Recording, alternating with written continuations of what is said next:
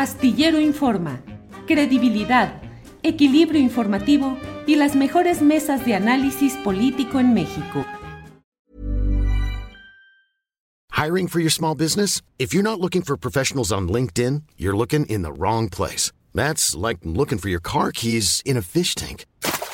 LinkedIn helps you hire professionals you can't find anywhere else, even those who aren't actively searching for a new job but might be open to the perfect role. In a given month, over 70% of LinkedIn users don't even visit other leading job sites. So start looking in the right place. With LinkedIn, you can hire professionals like a professional. Post your free job on linkedin.com slash people today. Everyone knows therapy is great for solving problems. But getting therapy has its own problems too. Like finding the right therapist, fitting into their schedule, and of course, the cost. Well, BetterHelp can solve those problems. It's totally online and built around your schedule. It's surprisingly affordable too. Connect with a credentialed therapist by phone, video, or online chat, all from the comfort of your home. Visit betterhelp.com to learn more and save 10% on your first month. That's BetterHelp H E L P.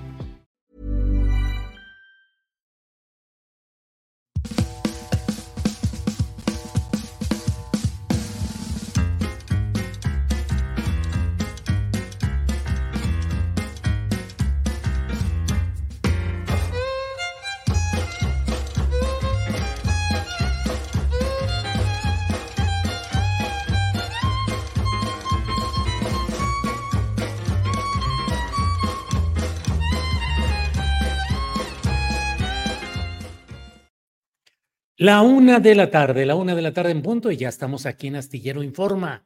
Gracias por acompañarnos en este lunes 16 de octubre de 2023. Muchas gracias por estar en esta transmisión. Apreciamos, valoramos mucho la posibilidad de contar con su presencia para poder hablar, comentar, analizar, informar las muchas cosas relevantes que hay en este día y en muchas otras eh, circunstancias eh, que iremos platicando a lo largo de este programa. Muchas gracias por estar aquí y como siempre vamos a abordar temas relevantes. En este caso, pues eh, la atención mundial está concentrada en lo que está pasando en la franja de Gaza. ¿Qué podemos eh, ir viendo de lo que sucede en aquel lugar? Creo que una voz inmejorable para poder comentar y analizar lo que está sucediendo ahí es Temoris Greco, periodista, documentalista y politólogo, a quien saludo con gusto. Temoris, buenas tardes. Mira, a ver. Temoris, Temoris ya debe estar por ahí. Sí, aquí estoy, aquí estoy. Ah, sí, sí, ya. Temoris, ¿cómo estás? Hola, hola. Temoris, pues a reserva de vernos los martes que estamos en nuestra mesa de periodismo, pues la verdad es que recurrimos a ti que estás constantemente informado, tuiteando, informando, comentando acerca de lo que está sucediendo en este caso en la situación en Gaza.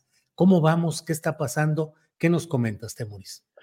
Pues mira, o sea, esta es una, una, crisis súper complicada, tiene muchos ángulos, pero eh, yo creo que lo más importante es destacar lo que está ocurriendo adentro de Gaza. E, es eh, Israel ha, sometido a, la región, bueno, a la franja de Gaza. La, la, franja de Gaza es tan pequeña, Julio, que cabe eh, cuatro veces en el territorio de Ciudad de México, o sea, eh, sin, los, sin, los, municipios.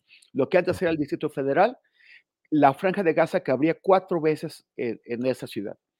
Y, y, ahí están amontonados eh, 2.300.000 personas, es un área densamente poblada que no tiene recursos propios. O sea, es, una, es, una, es un bancote de, de arena, no hay montañas, no hay bosques, no hay nada así, es arena y depende, o sea, ahí e, esa era una zona muy poco poblada antes de la creación del, Estado de Israel, pero en la guerra que eh, condujo a la creación de ese Estado, hubo una expulsión masiva de población palestina.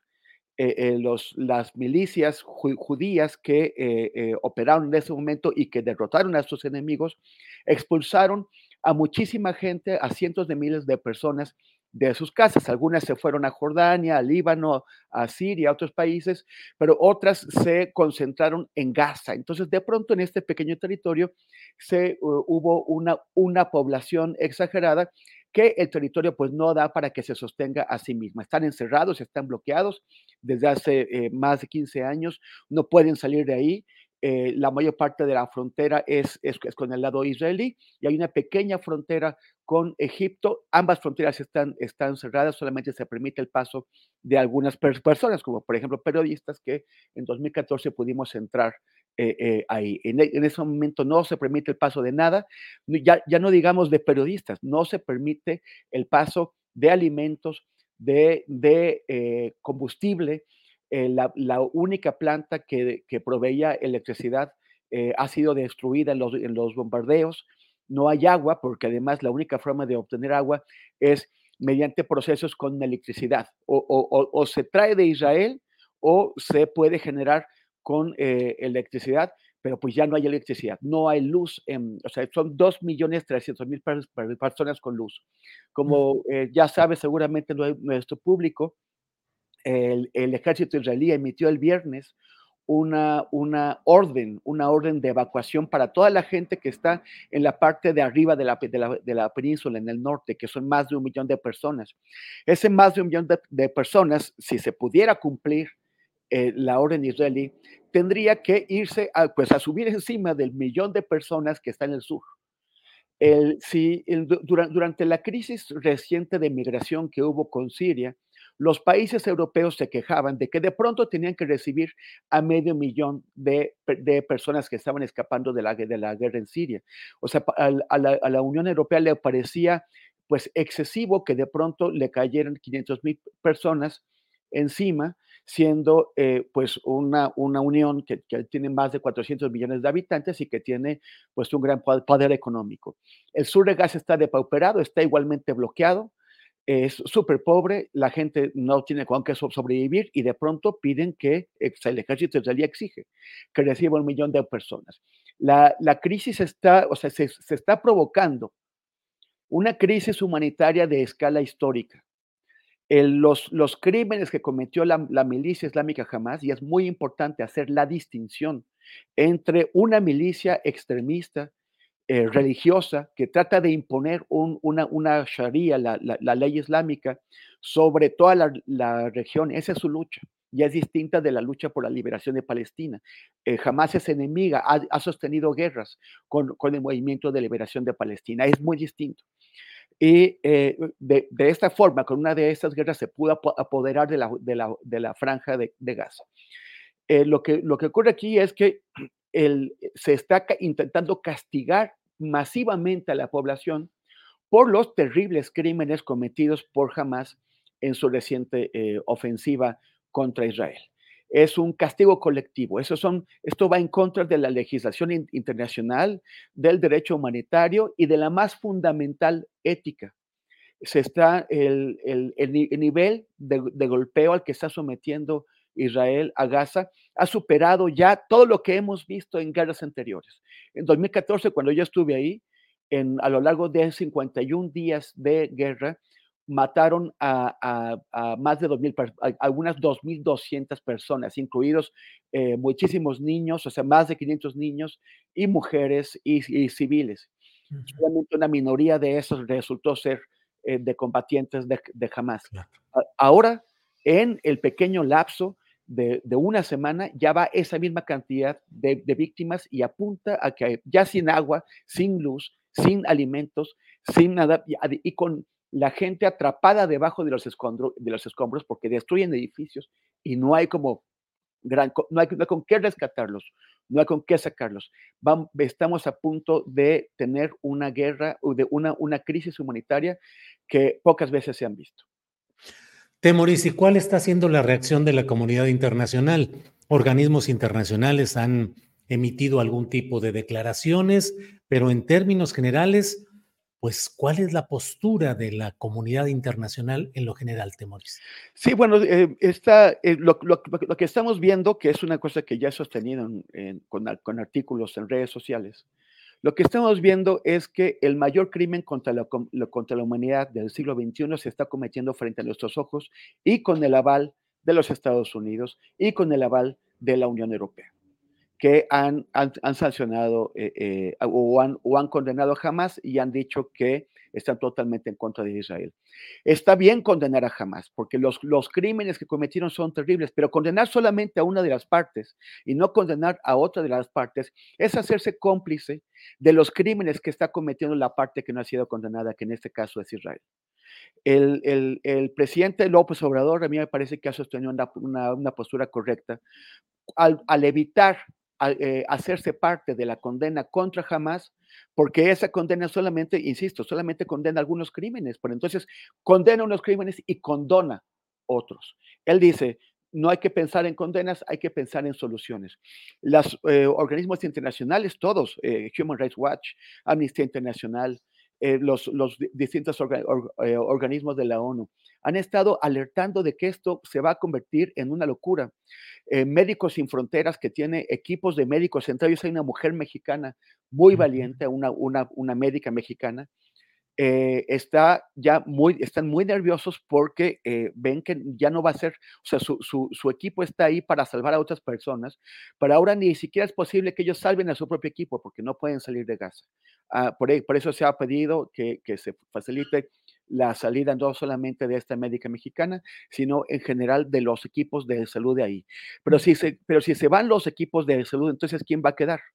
En este momento, el señor Griffiths, que es el, responsable de la ONU para, eh, para, ayudas de emergencia, para atención humanitaria, va eh, rumbo, rumbo a Israel, pero ya ha advertido que estamos a punto de una crisis terrible, solamente por la ausencia de agua. O sea, vas a tener más de dos millones de personas que no pueden beber, que no, que no tienen acceso a, a, este recurso básico. ¿Cuánto tiempo puede aguantar la, la, población? Una población sin acceso a agua. O sea, se va convirtiendo en una locura. Es un crimen contra la humanidad que está en marcha y es un crimen contra la humanidad que, no, que, que está siendo sancionado, o sea, que está siendo eh, eh, avalado, facilitado por el apoyo incondicional que las grandes potencias le están prestando a, las, a las, políticas asesinas del Estado de Israel. Temoris, ¿y cuál es la situación política interna en Israel, donde crecen las críticas a la ineficacia de los servicios de seguridad y del Estado de Israel en general de no haber detectado la operación eh, que tuvo eh, Hamas y que ha desencadenado todo esto, por una parte, y por otra, protestas en todo el mundo, incluso de judíos que apoyan al propio Estado de Palestina y que denuncian las uh, hechuras criminales del Estado de Israel. Ha habido manifestaciones en Nueva York, en otros lugares de este tipo. ¿Cómo va la situación interna en Israel? Bueno, eso también es muy complejo, como todo lo que pasa con esto, pero digamos que, la situación interna se, está dando, o sea, la crítica hacia el gobierno de Netanyahu se, está dando por tres, en tres ángulos. Eh, uno es el fracaso histórico, y esto no son palabras mías, son, palabras de los israelíes de, de, desde cualquier punto de vista, porque el, fracaso al no prevenir. O sea, Israel tiene servicios de inteligencia de los más avanzados del mundo. Sus eh, sistemas de espionaje digital son usados hasta en México. Eh, aquí nos han espiado con, con estos mismos equipos. Eh, tienen una red de informantes adentro de Gaza y sin embargo estaban con la atención eh, puesta en los problemas internos políticos del gobierno de, Netanyahu, en apoyar eh, la expansión de, las colonias eh, ilegales israelíes en, Cisjordania y se distrajeron acá y les dieron un golpe que no les habían dado nada parecido en 50 años, desde la, guerra de, de, Yom, Kippur. Entonces hay indignación general en, en todo el arco político desde la izquierda hasta la extrema derecha, porque el, el, gobierno de, Netanyahu dejó pasar esto. Ese es un ángulo. Otro ángulo es que el gobierno de, o sea, la extrema derecha israelí, desde hace muchos años, y en particular también de Netanyahu, han estado, y esto puede ser, ser escandaloso, pero ya es, es, es, un secreto a voces que se convirtió en gritos, están, eh, eh, apoyó a Hamas, eh, ayudó a su desarrollo, ayudó a su, a su financiamiento, le facilitó cosas. Y esto es porque en una, esto es típico de, de, gente que se cree demasiado inteligente y en realidad no, no, lo es. Pensaron que facilitar el crecimiento de una organización extremista islámica que se oponía a los partidos del movimiento de, de liberación de Palestina, que, que, se oponía, que, que, son laicos y que quieren establecer un Estado democrático, eh, que, era una forma de dividirlos, y no solamente de dividirlos, sino que todos los ataques y toda la, la violencia que hace Hamas se, servía como justificación para la violencia israelí. Entonces pensaron que lo tenían todo muy, muy controlado y en realidad era como un monstruo que ellos alimentaron y que se les salió de la jaula y los atacó con todo. Y ahora también hay mucha indignación. Eh, es una cosa que se está discutiendo, o sea, parece una teoría de la conspiración, no lo es. Estaba demostrado hace tiempo, pero ahora salió ya definitivamente a flote y eh, hay un reclamo desde la extrema, eh, de, desde la izquierda hasta la extrema derecha también, de todos hacia por qué Israel estuvo ayudando a la creación de Hamas y a su fortalecimiento. Y el tercer ángulo es el de las familias de los rehenes. Eh, hay 97 rehenes identificados, entre ellos dos mexicanos, y, hay, pero, pero se, sospecha que el, número total asciende a 199 rehenes. El, los, el ataque los ataques y, el bloqueo que está haciendo el, gobierno israelí de, Gaza, evidentemente no es para rescatar a los rehenes, porque los, los, rehenes están sufriendo los bombardeos y también se van a quedar sin agua y sin comida, además de que no tienen luz y combustible. O sea, la, política que hasta ahora está desarrollando el, gobierno de Israel no es para salvar a nadie, es para matar. O sea, Israel va a matar a, los, rehenes. Jamás ha dicho que ya algunos de ellos, entre 9 y 17, hay varias versiones, ya han muerto por los bombardeos israelíes. Entonces las familias de los rehenes están desesperadas, están manifestándose frente a la sede del, ejército israelí en, en, Tel Aviv, exigiendo que se ponga como prioridad la, liberación de los rehenes. Ahí ya, eh, yo acabo de subir a mis, a mis redes un video en donde aparecen familiares, eh, hay, un hombre cuya esposa y sus hijos están, eh, fueron tomados, fueron secuestrados por, por, por, por Hamas. Hay otras personas que tienen hermanos y que están desesperadas porque su propio gobierno, en lugar de ir a salvar a esas personas, está en sus manos hacerlo, está eh, facilitando o, está atacándolos y los, y los va a matar. Eso, eh, pues, es, la situación interna. Realmente el, gobierno de Netanyahu está eh, en una situación muy, muy difícil porque ellos desearían acabar con Hamas, pero son corresponsables de su existencia y además van a matar a los rehenes. Temoris, muchas gracias por esta oportunidad de asomarnos a lo que está sucediendo en estos momentos. ah, perdón, perdón, Julio. Adelante, se adelante. Me, Se me escapó el final de, tu, de, tu, pregunta. Sí, este, hay que, también es muy importante impedir que esto que está haciendo Israel se convierta en, en, en pretextos para el racismo, para el antisemitismo. Hay, hay una, una, una culpa culpabilización general de los judíos en el mundo por algo que está haciendo un pequeño grupo que es la, ultraderecha que está enquistada en el gobierno israelí y que hasta hace poco enfrentaba una fuerte contestación social. Esto le ha, le ha servido para, para someter a la oposición y forzarla a unirse a su gobierno. Pero también hay muchas organizaciones judías. O sea, yo he, yo he visto a judíos israelíes en el en, eh, Cisjordania, luchando brazo a brazo con los palestinos contra la ocupación. Y también hay grupos de judíos alrededor del mundo, como por ejemplo uno que se llama Jewish Voice, Jewish Voice for Palestine. Eh, eh, hay, un, hay en España un grupo que se llama Confederación de Judíos contra el Sionismo, hay, o antisionistas. Hay grupos de judíos en todo el mundo que están en contra de, la, de la ocupación y que están obviamente impactados, adoloridos por lo que hizo Hamas, pero eh, no quieren que, eh, los, eh, que, que, los muertos, que los caídos se conviertan en pretexto para asesinar a más civiles, para asesinar a más personas. Entonces es muy importante hacer una distinción entre el gobierno ultraderechista fascista que, que controla el, el, gobierno israelí y los judíos del mundo, que unos están eh, pues apoyando lo que hace el gobierno de Israel porque están muy adoloridos por lo que pasó, pero muy, muchos otros, a pesar del dolor, mantienen esta postura crítica eh, del, gobierno de Israel y a favor de la paz. Temoris, gracias por todo este repaso y esta actualización de lo que está sucediendo por allá. A reserva de lo que desees agregar, solamente darte las gracias y seguimos en contacto. Pues confío en, pronto poder darte estos reportes desde allá. Así es. Temoris, que estés muy bien. Seguimos en contacto. Temoris, adelante. Hasta luego. Gracias. Bien, pues vamos a seguir adelante, vamos a seguir adelante con nuestro programa. Eh, hay, eh, tenemos otra entrevista. Mire, pues no hemos podido tener la entrevista con Omar García Harfush, pero hubo una entrevista muy interesante en El País y de ello vamos a eh, darle cuenta luego de esta pequeñita cortinilla. Entramos en nuestra siguiente entrevista. Vamos adelante.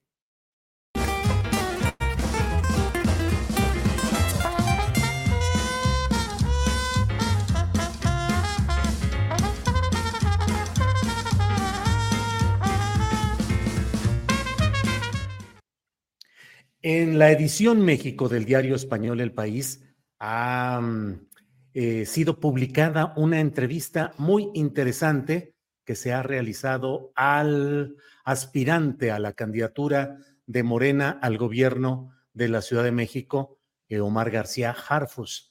La entrevista me parece que es muy interesante, la hizo Cedric Raciel, periodista del País México especialista en la cobertura de asuntos políticos y de, y de corrupción. Doy la bienvenida a Cedric Raciel. Cedric, buenas tardes. ¿Qué tal, querido Julio? Buenas tardes. Gracias por la invitación. Me da mucho, mucho gusto estar aquí en tu programa. Gracias, Cedric. Em, pues una entrevista de las pocas que se han dado, digamos, en un ámbito en el cual se vaya a fondo de las posturas y el entorno del propio Omar García Harfus, que hasta el momento, según las encuestas de opinión, va adelante en la búsqueda de ser candidato a la gubernatura de la Ciudad de México. Cedric Graciel, ¿qué tan difícil fue conseguir la entrevista? Eh, bueno, sí, sí nos costó, nos costó insistir eh, un poco. Eh, no hubo nunca una negativa, solo hubo que perseverar, digamos, en, en, pedirla, en que nos la dieran. Eh, a nosotros nos importaba mucho que nos dieran la oportunidad de acompañar al, aspirante, ¿no? Era, no queríamos una entrevista sencillamente como hacer una, un formato pregunta-respuesta, no queríamos solo también eh, acompañarlo en los mítines, queríamos verlo más de cerca. Entonces es una, es una confianza que, que, tuvieron hacia nosotros, una, una, una deferencia que también nosotros valoramos mucho, llevarnos a la intimidad del, aspirante, que es lo que demostramos en la entrevista, ¿no? que es eh, ver cómo es eh, su, su, camioneta, eh, cómo, cómo se traslada, cómo, cómo es el equipo de seguridad que lo, que lo, que lo protege. entonces, quizá por esa, eh, eso le añadía un poco de eh, dificultad a esta entrevista, particularmente con este personaje particularmente, pero por fortuna se logró. Y tenemos esta, eh, este texto que, hemos publicado este fin de semana em, que nos permitió hacer una crónica de los eventos, pero también describir un poco cómo es el personaje, cómo es la intimidad de su camioneta, que yo creo que en el caso de, de, García Harfush importa mucho, y eso nos permite describir, eh, digamos, el ambiente, ¿no? De, eh, Y también un tono de la campaña, ¿no? El hablar de la comparación que sus asesores de imagen hacen con Batman, por ejemplo, este, es una cosa que pudimos ver más de cerca en esta entrevista, en esta, en esta cobertura que pudimos tener con él. Cedric, en la nota que escribiste para El País, dices eh, respecto a la camioneta de García Harfuch que es una fortaleza móvil. Escribiste, tiene un blindaje de nivel 7, apto para operaciones militares y contra el terrorismo, impenetrable ante municiones de fusiles Barrett. Y adentro del vehículo hay armas cortas y largas dispuestas de tal manera que estén al alcance de la mano. También hay pesados escudos y demás equipo táctico. A bordo viajan varios guardias, además del chofer, también entrenado. Pues impactante el viajar en un vehículo así, ¿no, Cedric? Sí, sí, a mí me, emocionó mucho eh, eso. Este, eh, sabemos el antecedente, ¿no? Hace tres años el, ataque del que fue, del que fue víctima Harfush y, también su equipo, hubo dos colaboradores suyos que, que, murieron y también una, una mujer que iba pasando por ahí. Eh, no, perdón, que le alcanzó una, una bala perdida, al parecer. Em, entonces sabíamos que, que, y tampoco creo que era un secreto, que el, el exsecretario de Seguridad este, tuviera cierta protección eh, especial, ¿no? eh, pero bueno, son, son escenas que también ponemos en el texto, ¿no? Es el, a mí se me hizo muy curioso el cómo nunca me había subido yo a una camioneta blindada, eh, pero darme cuenta del el, cómo el ruido del exterior de verdad no, no llega uh -huh. eh, y cómo, cómo, el intercambio de palabras dentro de esa camioneta es, eh, es, suena diferente, ¿no? La conversación suena diferente, la luz pasa diferente, las ventanas son mucho más pequeñas, el grosor hace que eso, que la luz sea, eh, se filtre diferente. Entonces, todas esas, esas cosas curiosas, más, por supuesto, todo lo que, lo que mencionas, Julio, pues sí, ver, ver todas las armas este, y, y estar en una, en la, en, en, la camioneta que es apta para proteger a, a, a sus tripulantes de, de atentados. Eh, eso lo dicen las páginas que, que, que consulté. Eh, eh, la pregunta de si pasara, se la hice ¿no? al, al, aspirante, pues ¿cómo, cómo lidia con la idea de que esto pueda volver a pasar. Uh -huh. Que puede ser en esa camioneta, puede ser fuera de la camioneta, puede ser en un meeting, puede ser si todo saliera bien en, su, en sus aspiraciones, él siendo jefe de gobierno, eh, podría ser en ese instante en el que estábamos también acompañándolo. Eh, y la respuesta que él da también me, me, me, pareció importante, ¿no? Es, de alguna forma dice que él sabe que puede volver a pasar, pero que esa posibilidad no, le, no lo inmoviliza, no, no, lo, no lo hace eh, renunciar a, a, nuevas aspiraciones, como en este caso. Eh, dice que él procura tener cuidado, ¿no? Este, él dice, no, luego nos retrasamos en los mítines porque la seguridad que nosotros este, procuramos antes de, de, de, llegar y para todos los asistentes, pues hace que, como un protocolo que hace que, que nos, que tengamos estos retrasos, ¿no? Uh -huh. eh, y, y, también, bueno, esta, esta, esta frase de, mm, por, si, si, el miedo me hace no querer hacer nada, pues mejor renuncio, ¿no? Mejor hubiera yo renunciado a la, a la policía y no lo, y no lo hice. Entonces, eh, a mí me parece una, que un, una, eh, pues una confesión eh, importante de parte de un, precisamente de, de, de un, un, exfuncionario que fue víctima de un ataque tan, tan aparatoso, ¿no? Y, eh, de parte del cártel de Jalisco, eh, que es una cosa de la que ha, ha, ha sanado, dice él, uh -huh. y que no lo, no lo, el miedo no lo ha paralizado tampoco. Eh, Cedric, en el tiempo que estuviste tanto en ese vehículo como en los mítines, en los actos, en tu diálogo con él, ¿qué encontraste más eh, predominante? ¿Un lenguaje y un pensamiento, digamos, policíaco o un lenguaje y un pensamiento político? Eh, bueno, creo que es una pregunta interesante, Julio. Pues eh, creo que eh, se, se, nota que no es un político de carrera.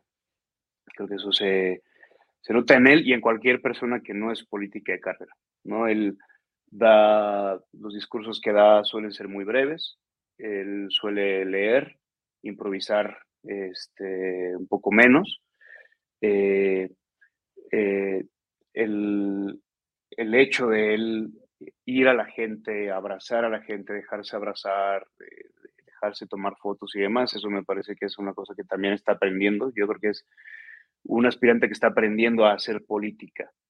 Eh, gobernar una ciudad como Ciudad de México creo que demanda eso, pero también es verdad que tiene una formación como funcionario público de más de 10 años que creo que eso es, es innegable, ¿no? Yo sé que los, eh, hay, un sector en, en, la izquierda que por supuesto no, lo, no se siente cómodo votando por él, eh, votando por un policía, así lo dicen. También en la teoría izquierdista es, es verdad que hay una, eh, un malestar eh, hacia la figura de la policía respecto del el, votante de izquierda. Lo policial es difícil de, que se note, digamos, yo creo que en una, en, la, en el habla. Eh, las declaraciones que, que, que, hizo abiertamente sobre el tema, él dice, yo estoy contra la represión, estoy contra la violación de derechos humanos. Cuando hubo casos de corrupción en la corporación eh, que yo dirigí, se castigaron los casos. Eh, dijo, hubo casos graves, hay 300 casos de eh, policías procesados por, por, por, violaciones graves a los derechos humanos. Y entonces, eso dice él. si nos vamos, si nos vamos con lo que él dice, ese perfil policial no se nota. ¿En qué más se puede ver? En, en, el, en el, orden, en, en la disciplina, eh, eso también te dice que él sigue órdenes, eh, que él, él cuando hablaba de casos de represión en los que estuvo involucrada la policía o el ejército, él dice, esos, esos casos fueron ordenados por políticos. Y en ese sentido se parece mucho a lo que dice el propio López Obrador, ¿no? Es cuando, cuando él defiende a, recientemente lo que sucedió el 2 de octubre en Tlatelolco, donde, por cierto, el titular de la Secretaría de Defensa en ese momento era el abuelo de García Harfush, em, eh, López Obrador dice, bueno, esos militares seguían órdenes. El sector de defensa seguía órdenes también. Eh, en ese sentido, pues nos preguntaremos, ¿el presidente López Obrador tiene un pensamiento policial? Eh, creo que es difícil responder sí o no. Si me permites, Julio, no lo podría hacer. yo creo que hay estas señales, estos rasgos eh, que también sé que es una cosa de la que él, o entendí que es una cosa de la que Harfush quiere distanciar, ¿no? Él quiere convencer a los votantes de izquierda y en general a los votantes de Ciudad de México de que el perfil y su formación policial, de la que él dice que se siente muy orgulloso, no es un aviso de que ese, ese perfil lo va, lo va, va a determinar que él sea, digamos, un, un jefe de gobierno represor, solo por haber sido policía. Esa es la idea que él quiere, que quiere transmitir con estas, con estas declaraciones. Y lo más llamativo que da título incluso a la, al reportaje, a la nota que has publicado en el país, donde dice que busca cambiar la percepción y que los más radicales de la izquierda abracen a la policía, abracen al ejército. Eh, en algunas de estas frases que reproduces lo pones con signos de admiración cuando dice que el presidente es el primero que ha abrazado al ejército mexicano. ¿Habla con pasión, con entusiasmo, con, con enjundia en esos temas, Cedric? Sí, sí, sí, este, ahí los signos de admiración que yo, que yo pongo en, las declaraciones, es verdad, él, eh, él, por cierto, a mí me parece que tiene un tono, un trato muy amable, eh, yo no lo conocía. Eh, y cuando él se da cuenta argumentando eh, esta respuesta de que él dice la contradicción, que yo le planteo, le digo, usted tiene que lidiar con la contradicción de el, que el votante de izquierda no se siente cómodo con la figura del policía. Y es cuando él dice, eh, en principio si quiero cambiar esa percepción. Eh, quiero hacer que la gente, estoy parafraseando, ¿no? Esto quiero hacer que la gente, incluidos los votantes más radicales de izquierda, abracen a la policía y abracen al ejército. Y en ese momento eh, se da cuenta también, y lo dice, de esa también, esa otra, otra declaración interesante que es el primero que ha abrazado al ejército es nada más y nada menos que él lo llama así, el líder más importante no solo de México, sino de todo el mundo, dice, ¿no? Que es López Obrador. Eh, entonces, él dice, la contradicción entonces no es mía, ¿no? La contradicción es de, o es lo que entiendo yo, Julio, te lo digo, la contradicción es de quienes se oponen a mí y al mismo tiempo apoyan a López Obrador, ¿no? Que es eh, el primero que le ha dado su confianza, dice él, al ejército, el primero que ha abrazado al ejército. Entonces, él plantea básicamente que quienes deberían, eh, que quienes le critican a él, deberían ver que el, el, líder de todos en este movimiento eh, es el primero que ha hecho esto que, de, lo que temen, digamos, en el caso de, de, Harfush. Em, y es una, vi, vi, yo vi en redes, ¿no? Que hubo este, quienes siempre ya eh, declaradamente están este, en contra de, de, de José Garfush, pues dicen, bueno, pues gracias, ¿no? Por, por, por decirnos con tal claridad que quieres que, que abracemos a la policía del ejército. Y yo creo que siguen sin responder a, a la misma contradicción que plantea Harfush. Es verdad que el presidente López Obrador ha abrazado al ejército. Es verdad que le ha dado toda su confianza. También parecería interesante que esos críticos respondieran a esa contradicción, ¿no? Este, no, si, es, quisiera, a mí me parecía interesante saber si es verdad, si esos críticos de Harfush son también los críticos de López Obrador. Eh, y me parece que no siempre, ¿no? Me parece que hay algunos eh, que, que ante estas muestras de confianza, de entrega de López Obrador hacia el ejército, hacia la institución, eh, no, han, no han hecho esos, esos, esas mismas críticas que sí se le hacen ¿no? a, a, García Harfush eh, en el mismo tema. ¿no?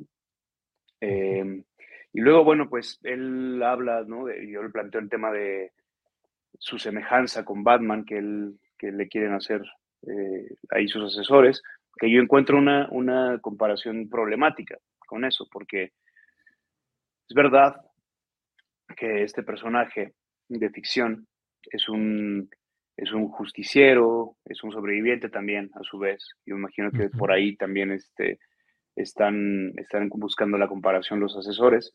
Eh, pero también hay una lectura crítica de Batman, ¿no? Y es, un, es que Batman también es un, es un vigilante, ¿no? Como en el sentido, en el sentido estadounidense, de un personaje que, eh, que se va por la libre, que se pone por encima de la ley, y que en este caso lo hace Batman, que además, eh, eso, que, que, colabora poco con la autoridad.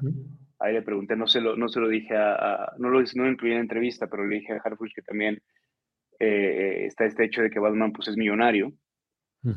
Y, y, también este personaje, Batman, no resuelve las, las causas del crimen.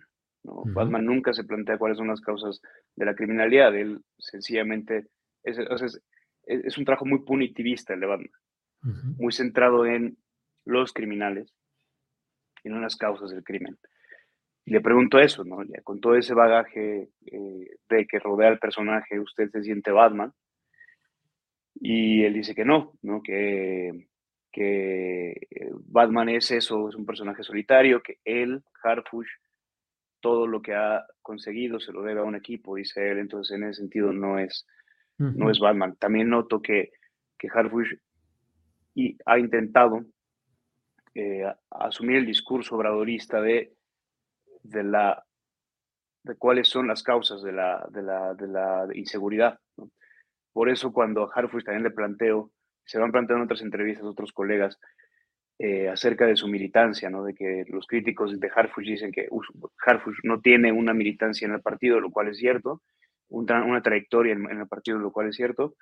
Eh, él dice, pues, es verdad, pero yo he hecho todo el manual, básicamente, dice él, de la izquierda, ¿no? en el sentido de he luchado eh, por combatir las causas de la desigualdad, por combatir eh, por ayudar a los más vulnerables y eso es lo que dice López Obrador que hay que hacer. Entonces, Harfush ancla mucho eh, su, eh, su el derecho que tiene a, la candidatura en, en, en, la pauta, una pauta que también ha marcado López Obrador, ¿no? tanto en, como te decía Julio, en, cuanto a la relación con las, las instituciones de seguridad, las Fuerzas Armadas, la policía, como en este caso de la la defensa, el combate a la desigualdad, ¿no? el, favorecer a los más pobres. Entonces, es verdad que los críticos de Harfush la tienen complicada, porque eh, Harfush no miente cuando dice el primero que me marca la pauta es el presidente y yo le estoy siguiendo. Eh, entonces yo encuentro eso, Julio, encuentro que, que, lo tendrán difícil eh, eh, para descalificar, para deslegitimar a, un, a este aspirante por donde, lo, por donde lo están haciendo. Cedric Graciel, te agradezco mucho a reserva de lo que desees agregar. Yo aprecio mucho que hayas estado con nosotros para ayudarnos a entender eh, en esta entrevista pues las lógicas de pensamiento y de operación, de acción de Omar García Harfuch. A reserva de lo que desees agregar, agradecerte, Cedric. No, yo te agradezco a ti, Julio. Este, a mí me, gusta mucho tu programa y agradezco mucho que me, que me hayas invitado para platicar esta entrevista. Muy bien, Cedric, te lo agradezco mucho y seguimos en contacto. Hasta luego. De acuerdo. Un abrazo, Julio.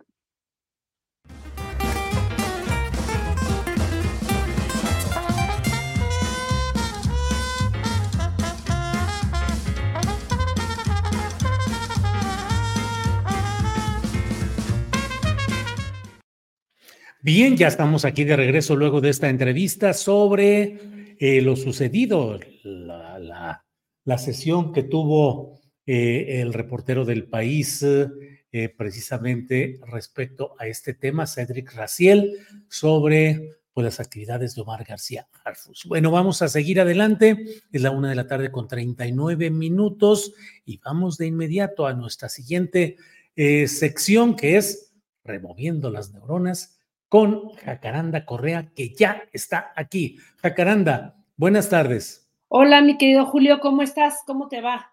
Bien, Jacaranda, ¿qué nos dices? ¿Cómo estás? ¿Cómo arranca la semana? Todo muy bien, mira, aquí saliendo de una gripilla porque pensé que me iba a dar COVID y a la mera hora no, por fortuna, pero espero que no me vaya a dar un ataque de tos por acá, mi querido Julio. Pero ahí no, si, si te da el ataque de tos aquí, yo entro al quite y a ver qué choro me aviento. Me parece muy bien.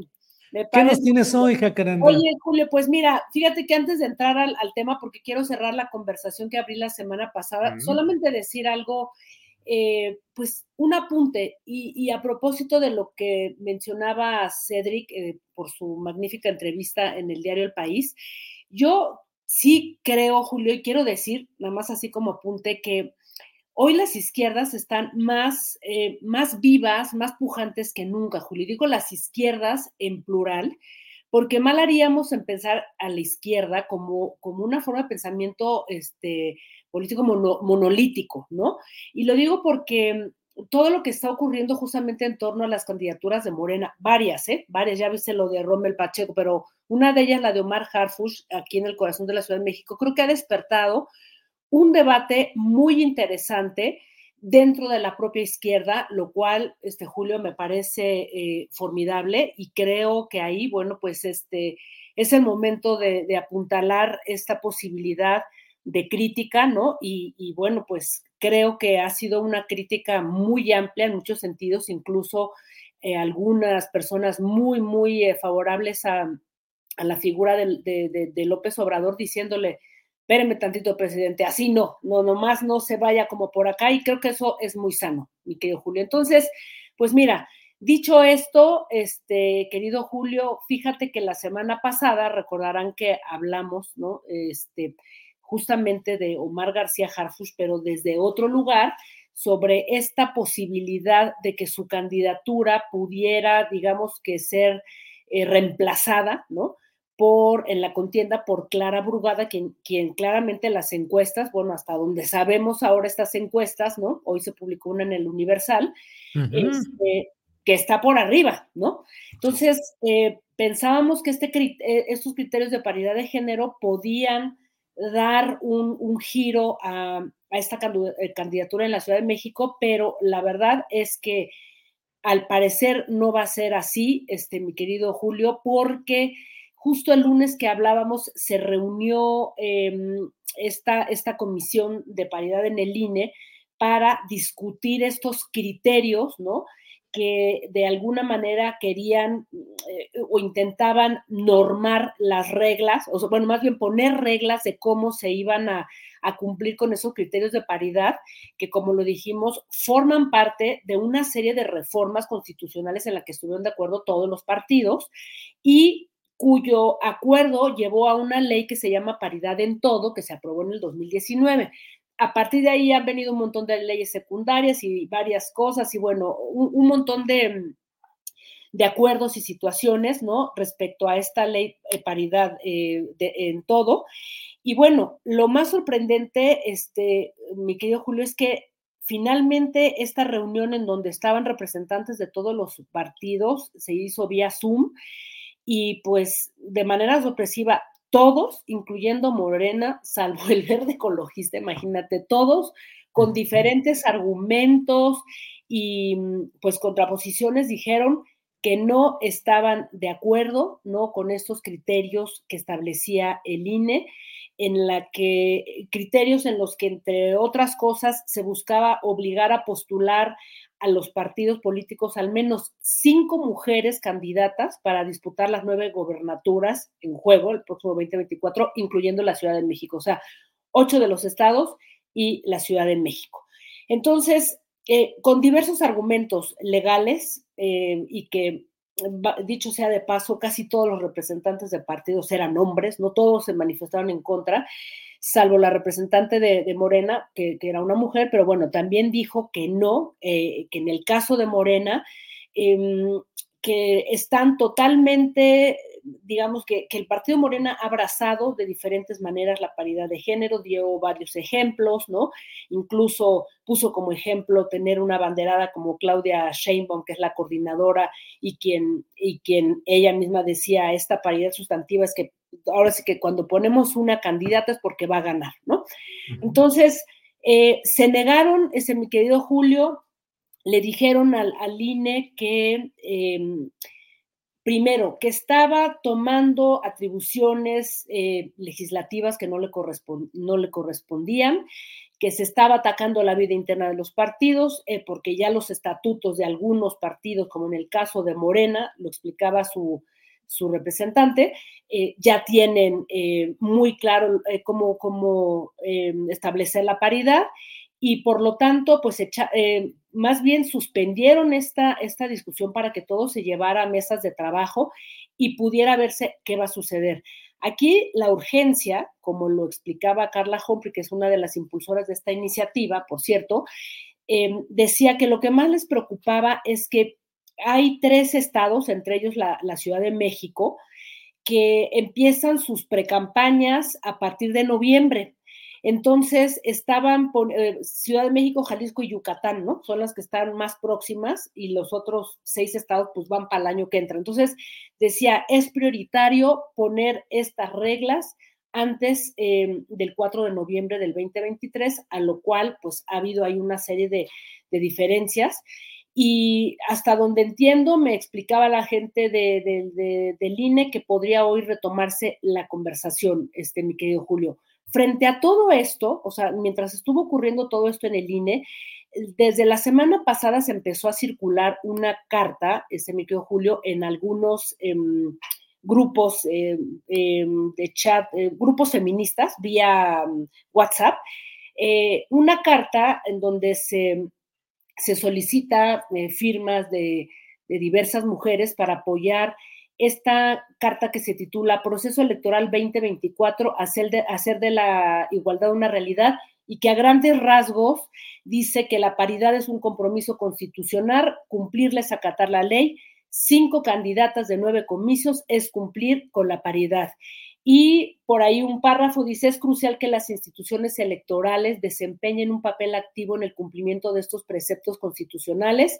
Así es que les instamos a establecer lineamientos claros para avanzar hacia el cumplimiento del principio de paridad y a que vigilen de cerca el proceso de selección de candidatas y candidatos garantizando que se cumplan los principios de paridad de género, sancionando cualquier incumplimiento de esta normativa. La paridad de género es una obligación legal. En fin, y terminan, eh, termina esta carta diciendo ningún espacio de poder y toma de decisiones sin nosotras, mujeres a gobernar para la política y la vida transformar, ¿no? Entonces, eh, esta carta, mi querido Julio, repito, se ha circulado en varios este, chats, eh, o sea, varios grupos eh, eh, feministas la han circulado a través de sus chats, sobre todo vía WhatsApp, y creo que, pues, ahora que se, se decía que se iba a abrir esta semana otra vez la discusión, pues vamos a ver hasta dónde va a llegar el INE y hasta dónde los partidos van a decir que sí. Yo, Julio, la verdad, lo veo muy complicado y casi te diría que el Batimóvil nos va a rebasar por la derecha con su blindaje número 7 y con todas sus armas de, alto calibre que están este, acompañando ese, ese carruaje del, del Batman chilango, mi querido Julio. ¿Cómo ves? Híjole, Jacaranda, pues hay que ir preparando la película de cómics respecto a Batman y todo lo que implica el Caballero de la Noche, que era alguien pues que se iba por fuera de las reglas, que no respetaba las leyes y que era un vigilante que actuaba y que bueno, pues tenía sus antídotos, sus personajes contrarios. Jacaranda, pues vamos a estar atentos y vamos a ver cuál es eh, la vuelta de tuerca que se puede dar en el caso de la Ciudad de México, si es que más allá de lo que diga el INE, más allá de lo que establezcan las leyes, pues eh, Morena tiene que definir en la Ciudad de México, como en las demás eh, entidades donde habrá cambio de gobierno, eh, si va por una mujer o un hombre para ese cargo. Y ahí va a estar la decisión central, más allá, de, es decir, más allá del tema que tú has abordado muy adecuada y muy ampliamente, pero bueno, vendrá el momento del pragmatismo, de decidir, y si deciden que es por la vía de mujer, pues será Clara Brugada, porque Mariana Boy no tiene ninguna posibilidad real. Pero bueno, quién sabe. Pragmatismo, pragmatismo parece que va rebasando por la derecha, Jacaranda, como tú dices. No, pero ese pragmatismo ya viste todo lo que lo que pasó ahí este, en Yucatán, ¿no? Con el, con el nadador que por ahí alguien decía que se había echado un, un triple salto mortal, ¿no? del pie al pan, del pan a morena, o sea, una cosa increíble y la rechifla que le metieron Julio habla de un, eh, pues de un electorado, de un grupo de, gente morenista que está enojada con ese pragmatismo y pues cómo no, mi querido Julio, ¿no? O sea, creo que hay que eh, medir, medir fuerzas y sobre todo leer también las experiencias. Yo siempre he insistido en América del Sur, con partidos y movimientos progresistas que en algún momento, pues el propio Lula le abrió la puerta a una cantidad de impresentables y terminó siendo traicionado, bueno, eh, traicionaron a Dilma Rousseff, esa gente a la que le abrieron la puerta desde el partido de, los del trabajo. Entonces, yo creo que hay que tomar esas experiencias, mi querido Julio, y pues vamos a ver qué sucede en cuanto a la paridad de género aquí. El tiempo es muy corto pero ya sabemos que en ese país todo puede cambiar de un segundo a otro, mi querido Julio. Así es, así es, Jacaranda. Jacaranda, bueno, pues eh, nos vemos la próxima semana y nos vemos el próximo domingo allí en el Zócalo, que vamos a estar ahí transmitiendo el programa especial de 1 a 3, domingo 22, desde la Feria Internacional del Libro en el Zócalo. Ahí nos veremos, Jacaranda. Ahí nos veremos y tú dices que va a haber sorpresas, ¿no? Porque va a ser un programa muy distinto, así es que... Sí, sí, sí, sí. Vamos a hacer preguntas de para responderlas en un minuto. Voy a estar cronómetro en mano, rapidito. A ver, Jacaranda, pa, pa, preguntas personales o políticas o de todo ahí. Vamos de todo un poco. Nos sí, a justiciar, mi pero va a estar muy divertido. Así es que vamos a invitar a nuestra audiencia que, que nos acompañen allá en la Feria del Libro. Así es. Gracias, Jacaranda. Hasta el próximo domingo. Hasta el próximo domingo. Un abrazo, querido Julio. Gracias, hasta luego. Bueno, eh, pues déjeme, déjeme avanzar en este. Mm, eh, eh, ay, ay, ay, ay, ay. Mariana Torres dice: Julio, pensé que tu charla era ayer y fui a verte. Ja, ja, ja. No, Mariana, es este domingo, domingo 22 de octubre, de 1 a 3 de la tarde. Vamos a tener a la inmensa mayoría de los partícipes en las mesas de análisis, en los segmentos de opinión eh, algunos de nuestros compañeros no van a poder estar porque andan fuera eh, con compromisos. Becerra Costa anda en, va a estar en Oaxaca, Horacio Franco va a estar en Durango, eh, Temoris Greco anda programando un viaje muy importante y muy interesante. en fin, pero estaremos ahí el próximo domingo 22 de octubre a la una de la tarde y vaya porque va a haber sorpresas. Vamos a tener incluso algunas playeritas de regalo que van a decir progre buena ondita. Vamos a cotorrear y vamos a vacilar.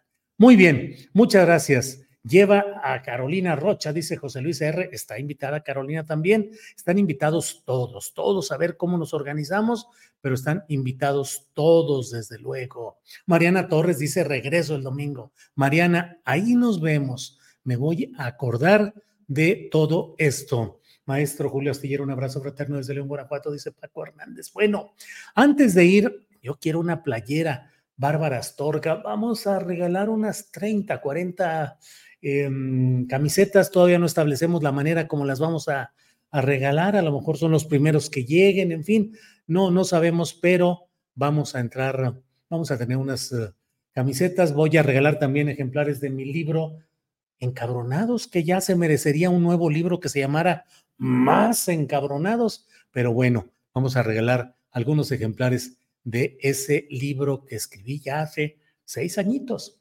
Bueno, eh, antes de que entremos con nuestra mesa de periodismo de este lunes 16 de octubre, déjeme comentarle de este tema. Mi punto de vista sobre la postulación muy extraña que se está haciendo ya de Margarita Zavala Gómez del Campo como presunta puntera en encuestas como la que hoy lunes se ha publicado en el Universal, donde se le da una ventaja sobre el resto de los aspirantes que se han abierto a la posibilidad dentro del flanco opositor. Está por encima, 14% de, de intención de voto contra 10% de otros personajes como Santiago Taboada, hombre muy relacionado con el cártel inmobiliario, miembro de el grupo La Facción Dominante en la alcaldía Benito Juárez, y por otra parte Sandra Cuevas, que usted sabe que es el conflicto rodante a bordo de motocicletas con personajes vestidos de negro recorriendo la ciudad. Pero Margarita Zavala Gómez del Campo tiene eh, una eh, circunstancia políticamente oscura y políticamente al mismo tiempo muy esclarecedora. Muy oscura porque Margarita Zavala Gómez del Campo ha tenido en términos generales una trayectoria en la cual ha cometido una serie de irregularidades como la ocasión en la cual pretendió ser candidata presidencial independiente y entre otras cosas hubo los reportes de cómo había irregularidades en la forma en la cual se pretendía tener el número de firmas adecuadas. Margarita Zavala, que ha navegado durante mucho tiempo con una bandera de acompañante simplemente en los pinos de Felipe Caldeón Hinojosa. De ninguna manera, ni remotamente me voy a meter al asunto del lazo conyugal entre ellos, que es asunto privado, asunto de dos personas. Pero Margarita Zavala estuvo en Los Pinos no solamente como la, la esposa, la cónyuge, sino particularmente como acompañante solidaria y como operadora de las políticas nefastas de Felipe Caldeón Hinojosa particularmente en el tema de la llamada guerra contra el narcotráfico, un poco jugando a la historia del policía bueno y el policía malo. Policía malo Felipe Calderón, enojado, molesto, siempre eh, hablando de que él sí tenía pantalones para, claro, para poner en riesgo a todo mundo menos a él. Y por otra parte, Margarita Zavala, pues con una postura más suavecita, más eh, de conciliación y de diálogo, pero en el fondo Margarita Zavala formó parte del proyecto político, no digo conyugal, del proyecto político de Felipe Caldeón Hinojosa. Guardó silencio ante las barbaridades, ante la funesta guerra contra el narco.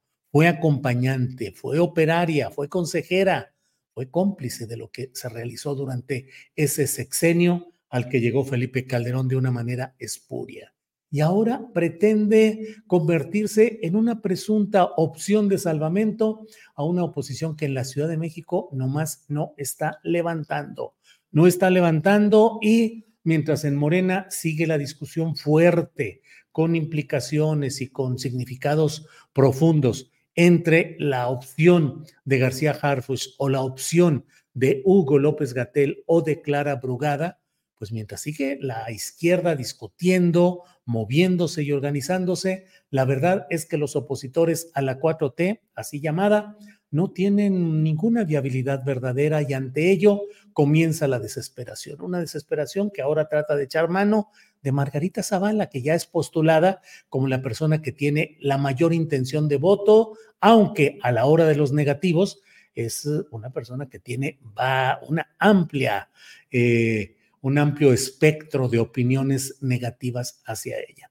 Margarita Zavala Gómez del Campo, que también es justo recordar siempre eh, lo sucedido en la guardería ABC, cuando una familiar de ella fue protegida desde el poder central, desde el poder federal, protegida durante la tragedia de la guardería ABC.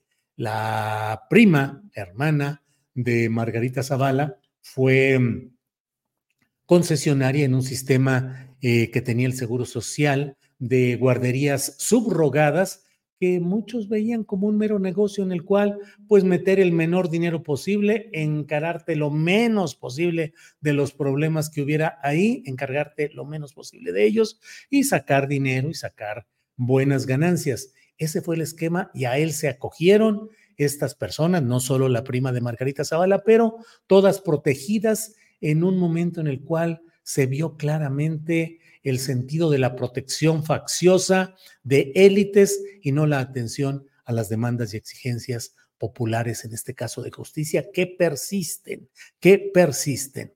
Entonces, tengamos uh, muy presente lo que es la historia de Margarita Zavala, de Felipe Caldeón Hinojosa, del grupo, de la facción que les ha acompañado y que es una facción hoy fuera de foco, hoy fuera de presencia política real. Felipe Calderón, refugiado como está en España, bajo la protección de una fundación de ultraderecha presidida por quien fue presidente de España, José María Aznar, y Felipe Calderón, refugiado allá desde que se acercaban los momentos finales del proceso contra quien fue su secretario de Seguridad Pública, Genaro García Luna no es que esté eh, fuera del alcance de una mano justiciera, porque finalmente hay tratado de extradición con España, pero sí en términos eh, de refugio académico, entre comillas, político, eh, ahí está Felipe Calderón.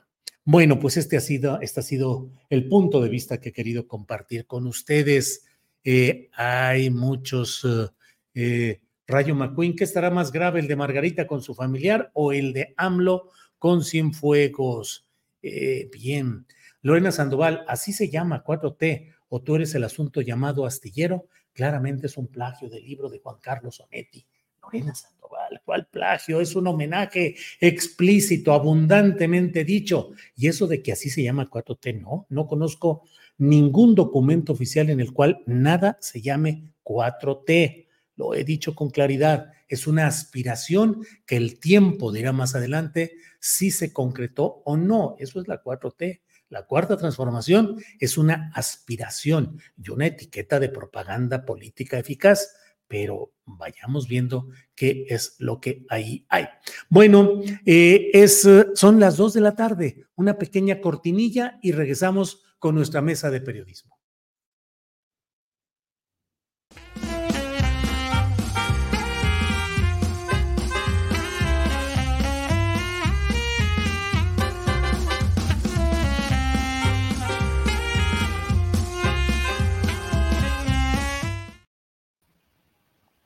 Bien, ahí está Marta Olivia López cerrando una comunicación telefónica. Marta, buenas tardes.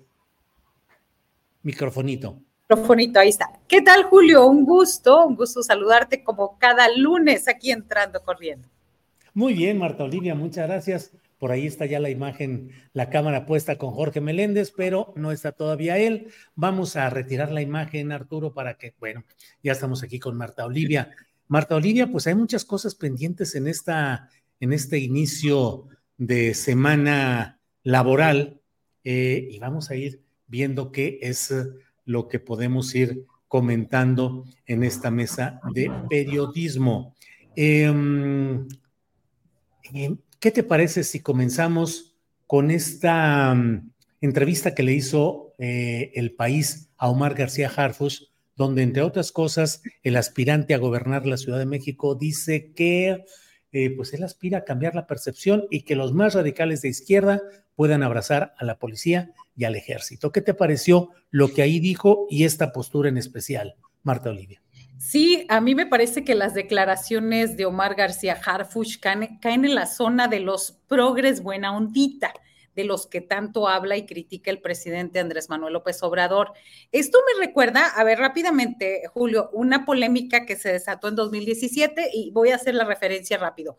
Cuando una empresa de las dos refresqueras mundiales retiró su comercial con Kendall Jenner, una de las influencers más famosas en los últimos años. En el anuncio, una de las hermanas Kardashian participa en una sesión fotográfica antes de unirse a un grupo de manifestantes y ofrece una, una, un refresco de esa marca a un policía. la empresa fue acusada de apropiarse de un movimiento de protesta, de usar la justicia social para vender refrescos y sobre todo de simplificar el grave problema de la violencia policíaca contra las comunidades afroamericanas e hispanas en Estados Unidos. En este caso, específicamente de García Harfuch, comete, me parece que un grave error, al igual que esa empresa y Jenner, en tratar de simplificar los abusos policíacos que se han registrado en México y querer que las cosas se solucionen con un abrazo entre los agredidos y golpeados por los policías y los propios uniformados. Una idea me parece bastante torpe y ridícula que nos podría dar también un panorama de cómo sería la hipotética campaña de García Harfuch a la jefatura de gobierno de la Ciudad de México. Una campaña, como dije, buena ondita, burda y simplista. Y, y también me parece otra cosa, este, Julio, que es no haber entendido el discurso que habla el presidente López Obrador de abrazos, no balazos. Me parece que el discurso es abrazos en qué sentido? Apoyar a las comunidades más marginadas, apoyar a los jóvenes. Burroughs Furniture is built for the way you live. From ensuring easy assembly and disassembly to honoring highly requested new colors for their award-winning seating, they always have their customers in mind. Their modular seating is made out of durable materials to last and grow with you. And with Burrow, you always get fast, free shipping. Get up to 60% off during Burrow's Memorial Day sale at burrow.com slash ACAST. That's burrow.com slash ACAST. burrow.com slash ACAST. I'm Sandra, and I'm just the professional your small business was looking for. But you didn't hire me because you didn't use LinkedIn jobs. LinkedIn has professionals you can't find anywhere else, including those who aren't actively looking for a new job, but might be open to the perfect role, like me. In a given month, over 70% of LinkedIn users don't visit other leading job sites. So if you're not looking on LinkedIn, you'll miss out on great candidates like Sandra. Start hiring professionals like a professional. Post your free job on linkedin.com/people today. Con becas, con promociones y demás para que sigan creciendo, apoyar con bienestar social para que no se vayan al narco. Y me parece que ese discurso no lo ha entendido gente como García Harfuch. El decir abrazos es abrazo a la comunidad, abrazo con beneficios sociales, con bienestar, para que no se vayan al lado de la delincuencia. Esa es mi primera apreciación. Gracias, Marta Olivia. Ya están por aquí Jorge Meléndez. Jorge Meléndez, ¿cómo está usted? Buenas tardes. Muy buenas tardes, don Julio Hernández, astillero. Jorge. Ya nos ha tundido con eso de progres buena ondita, aunque yo quiero decir que yo entré al Partido Comunista Mexicano en 1964, estuve hasta que desapareció yo no sé si le parezca eso progre buena ondita a nadie, porque nos perseguían, nos mataban, nos destruían nuestra propaganda, las instalaciones del periódico La Voz de México y Oposición. Bueno, si a alguien le parece eso buena ondita. no, pues no, no, a lo mejor, a lo mejor nos estamos confundiendo, Jorge. Yo digo que el discurso de García. Yo no estoy, yo no estoy reclamándote a ti porque tú no fuiste la que dijo esa palabra, mi querida Marta Olivia. Estoy reclamando que algunos dicen esa palabra y piensan que todos los que tenemos una posición y a veces criticamos al presidente porque tenemos nuestro derecho de hacerlo, nos dicen progres buena ondita, bueno, buena ondita, ¿por qué? Nosotros estamos en una oposición desde hace muchos años y apoyamos no solamente a Cuauhtémoc Cárdenas, a quien le hicimos un acto en el Poliforum Cultural para que creciera su candidatura, sino apoyamos a López Obrador y a toda esa serie de personajes. no te estoy recriminando a ti nada, Marta Olivia, porque te conozco desde hace muchos años y tú fuiste presidente de la Casa de los Periodistas donde yo estuve.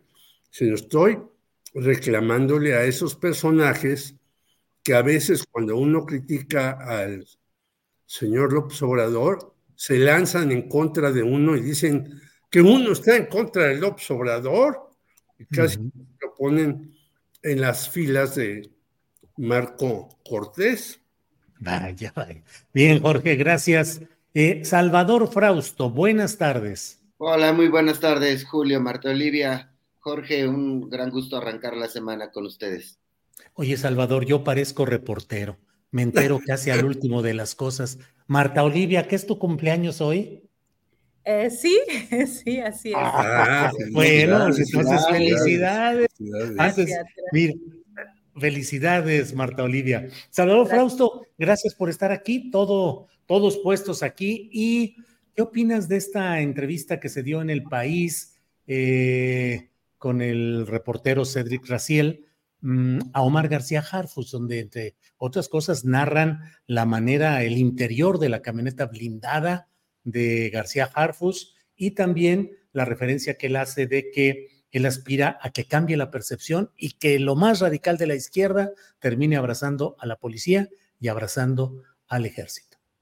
Sí, bueno, por un, por un lado es eh, interesante conocer ahí el, eh, grado de, seguridad que hay en su camioneta y, y, alrededor de este aspirante de Morena a ser jefe de, de gobierno de la Ciudad de México. Y por otra parte, eh, pues este salto que trata de, mm, hacer eh, Harfush, de decir que los militares y policías abracen a eh, la izquierda, abrace a estas opciones, cuando la historia de las izquierdas en, el, en México y en el mundo, pues han sido precisamente reprimidas por las izquierdas y por la policía, de ahí que, bueno, pues la gran preocupación que hay en distintos círculos de la izquierda para que un aspirante como Omar García Harfush eh, sea aceptado por todas las eh, expresiones de la izquierda mexicana. Me parece eh, complicado, sobre todo porque otra de las opciones que presenta Morena es una izquierdista clásica, digamos, una izquierdista con un acento social como Clara Brugada, quien ha, em, además tiene una larga trayectoria de ser experta en temas que tienen que ver con pobreza y desigualdad, incluso en su, en su vida como activista, como eh, eh, parte de, movimientos de izquierda.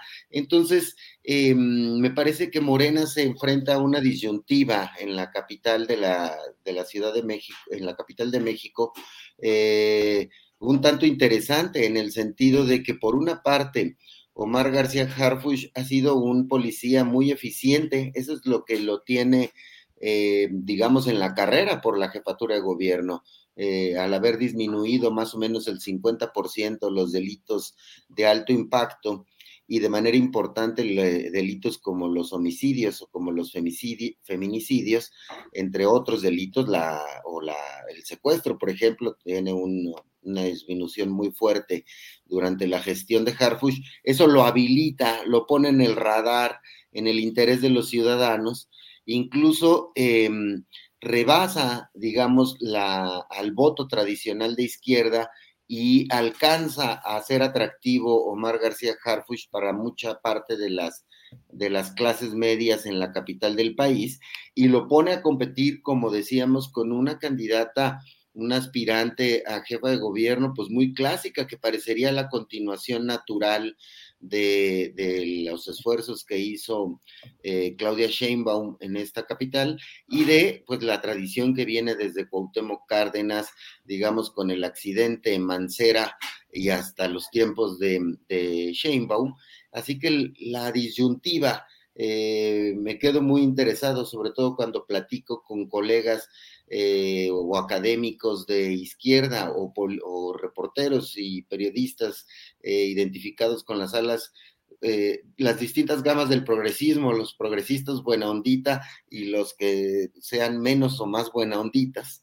Em, entonces, me parece interesante esa decisión que va a tomar a través de una encuesta y que pues tiene esas dos expresiones, uno leal a Claudia Sheinbaum con buenos resultados y eficacia en el terreno policíaco, pero pues, con un paso por las policías, con dudas aún muy importantes sobre su participación en el caso Ayotzinapa y una izquierdista clásica cuya eh, debilidad probablemente sea la dificultad para que sea eh, votada en las alcaldías donde hay más clases medias o donde hay eh, un rechazo al obradorismo, que son la Benito Juárez, la Miguel Hidalgo, la Álvaro Obregón, un poco de la alcaldía Coyoacán. Entonces, la disyuntiva me parece sumamente interesante para la izquierda en la capital del país, Julio.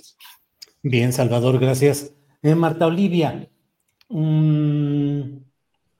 se realizó una visita muy especial de Claudia Sheinbaum a Villahermosa, Tabasco, que llevaba como veintitantos días que se había pospuesto pues parecía el momento pues, casi obligado de que Adán Augusto López Hernández, exgobernador de Tabasco, jefe de una de las facciones que se están peleando la candidatura, el relevo a ese mismo gobierno, para que asistiera a un acto con Claudia Sheinbaum, que lo había nombrado coordinador político de la campaña, aunque no ha ejercido de la virtual campaña, aunque oficialmente sea otra cosa pero Adán Augusto no se ha aparecido en ninguno de los actos de Claudia Sheinbaum.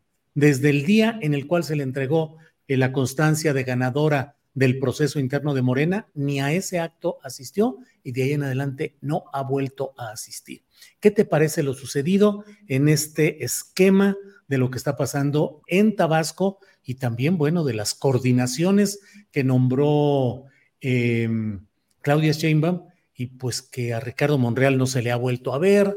Eh, Gerardo Fernández Noroña ha estado enfermo y ha estado en su casa, pero en fin, ¿cómo ves todo esto, Marta Olivia? Pues sí, este, me parece que la operación cicatriz entre las corcholatas de Morena todavía tiene un campo largo, un, tramo largo que recorrer porque ya son dos, es decir, eh, Marcelo que ya judicializó este el proceso interno ya definitivamente esperando que el Tribunal Electoral del Poder Judicial de la Federación falle a su favor o mueva algo en la campaña de Claudia Sheinbaum o en, en la pre-pre-pre campaña. Por un lado esa y por el otro lado, es bastante extraño que va a Tabasco este, y que no aparezca Dan Augusto, que sea coordinador político y no esté. También, eh, eh, sobre todo esta visita en el contexto de de que estuvo en los PIN, eh, pues, perdón, estuvo en Palacio Nacional, se me barrio, estuvo en Palacio Nacional Adán Augusto López Hernández, que el presidente le habría hecho a su hermano del alma una propuesta de regresar al gabinete, la cual rechazó. No fue mucho tiempo, fueron menos de 45 minutos, y esto abre posibilidades de que no se ha negociado lo suficiente, no, se ha cabildeado lo suficiente y esto manda pues una mala señal. Eh, si estamos hablando de esto, de que Ricardo Monreal está, pero no está, de que Gerardo Fernández Noroña está enfermo, pues, o, o están bastante confiados, Julio, de lo que pueda pasar o están eh, tomando hasta vacaciones de más, porque vimos a Dan Augusto con barba y demás, con un look bastante este, de vacaciones, de vacaciones. Entonces, me parece que manda una señal de que todavía no se han puesto de acuerdo qué cargos, qué lugares, qué espacios, qué incluso eh, platicaba yo hoy por la mañana con un personaje que estuvo apoyando a Marcelo Ebrard y ellos están apostando a llegar hasta las últimas consecuencias en judicializar el proceso proceso interno. Así que, pues no, no habla muy bien, no, no habla muy bien de las negociaciones o de quién está encabezando estas pláticas. Bien, Marta, gracias. Eh, Jorge Meléndez, eh, Claudia me insistió en su discurso en Villahermosa de este domingo, dijo, el único riesgo para Morena es la división. Y en otra parte del discurso dijo, en Tabasco no hay lugar para la división y elogió pues en esos uh, giros verbales, Jorge, que a veces los políticos nos dicen que algo sí está sucediendo cuando nos dicen que no está sucediendo. Y entonces eh, Claudia insistió en decir, porque hago un reconocimiento a Dan Augusto López Hernández, que nos está ayudando mucho, que está trabajando con nosotros, que bla, bla, bla. ¿Qué opinas de todo esto, Jorge Meléndez? Bueno, regreso rápidamente a lo de abrazos y lo que nos estamos nosotros, la izquierda, es información. Información del ejército. Eso lo necesitamos no de ahora, que es urgentísimo, sino desde antes. ¿Quiénes nos reprimieron? ¿Por qué nos reprimieron? No solamente fue Nazararo, no solamente fue los generales este, Abarca y los demás con los vuelos de la muerte, sino qué hicieron, cómo lo hicieron, de qué manera lo hicieron. Bueno, cierro ese capítulo y no necesitamos abrazos, sino información. Y el segundo asunto, creo que hay un, una serie de contradicciones. Ya lo decía bien Marta Olivia. Y hoy en la mañana eh, leí que el señor Marcelo Obrador dice, no me voy de Morena, voy a seguir aquí peleando, etcétera, etcétera, etcétera. Pero en efecto, eh, Claudia Sheinbaum, ya por ahí salieron una serie de diagramas de quién es su equipo, entre ellos parece que lo encabeza Leonel Godoy, Alfonso Ramírez Cuellar y otros personajes. Quizá eso ha hecho que los que estaban ahí, por ejemplo, el señor Monreal, bueno, pues yo creo que no se va a mover, porque la que se mueve es la señora Sandra Cuevas. Pero este, el señor Adán Augusto va a Palacio, abraza a su hermano del alma, dice que se incorpora y vuelve a estar ausente. Y el señor Fernández Noroña dice que está enfermo. Bueno, yo no, yo he visto a Fernández Noroña hasta muy malo de gripe en una mesa redonda hace años que tuvimos, que ahí estaba al pie del cañón. Entonces yo creo que hay una serie de contradicciones muy serias en este equipo que va rumbo a la presidencia del 2024, que la señora Sheinbaum debe de resolver porque anda recorriendo el país, anda haciendo reuniones aquí allá y acullá, pero hay muchas contradicciones que nosotros deberíamos de ver resueltas para que esto camine realmente de manera notable. Si no, estas contradicciones van a estallar. Alguien por ahí dice, bueno, está bien que sea Omar García Harpuch, pero la jefe de campaña sea la señora Clara Brugada. Pues yo creo que no, hay que hacer las cosas más claras, más serias, más abiertas y no hacer toda una serie de enroques como en el ajedrez, porque si no les puede parecer o les puede resultar, perdón, un ajedrez fatal en donde eh, se coman entre ellos mismos. Por lo tanto, yo veo que la señora Clara, eh, perdón, la señora Claudia Sheinbaum avanza, avanza, va a tal lugar y se reúne con eh, personajes y hace el apoyo a fulano de tal y va a Tabasco y dice Javier May y demás, pero adentro hay contradicciones muy serias y pueden estas resultar fatales en el mediano y en el largo plazo. Gracias, Jorge. Em, Salvador Frausto, ¿cómo ves este tema de, pues, em, los uh, laberintos internos en las coordinaciones eh, designadas por Claudia Sheinbaum y el caso específico de eh, Tabasco, donde unos dicen que eh, Adán Augusto López Hernández está retirado de la política y dedicado a asuntos familiares, y otros dicen que está presionando para tratar de que la candidatura al gobierno de Tabasco por Morena quede en su grupo y no en el de Javier May, que es su contrincante interno. Salvador, ¿qué opinas? Sí, me parecen los estertores em, naturales de las sucesiones presidenciales, siempre los em, aspirantes que no llegan a obtener eh, la candidatura, eh, pues tienen que darles posiciones menores y el problema es que ya se habían visto algunos en posiciones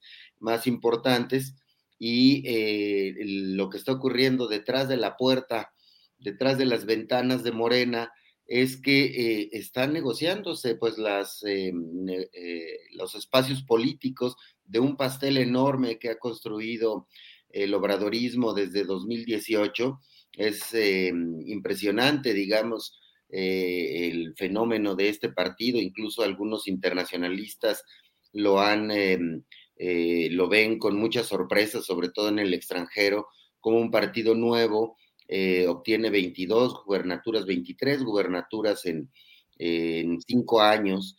Eh, van a estar otras nueve gubernaturas en discusión el próximo año más los congresos de los estados, más las posiciones en el gabinete.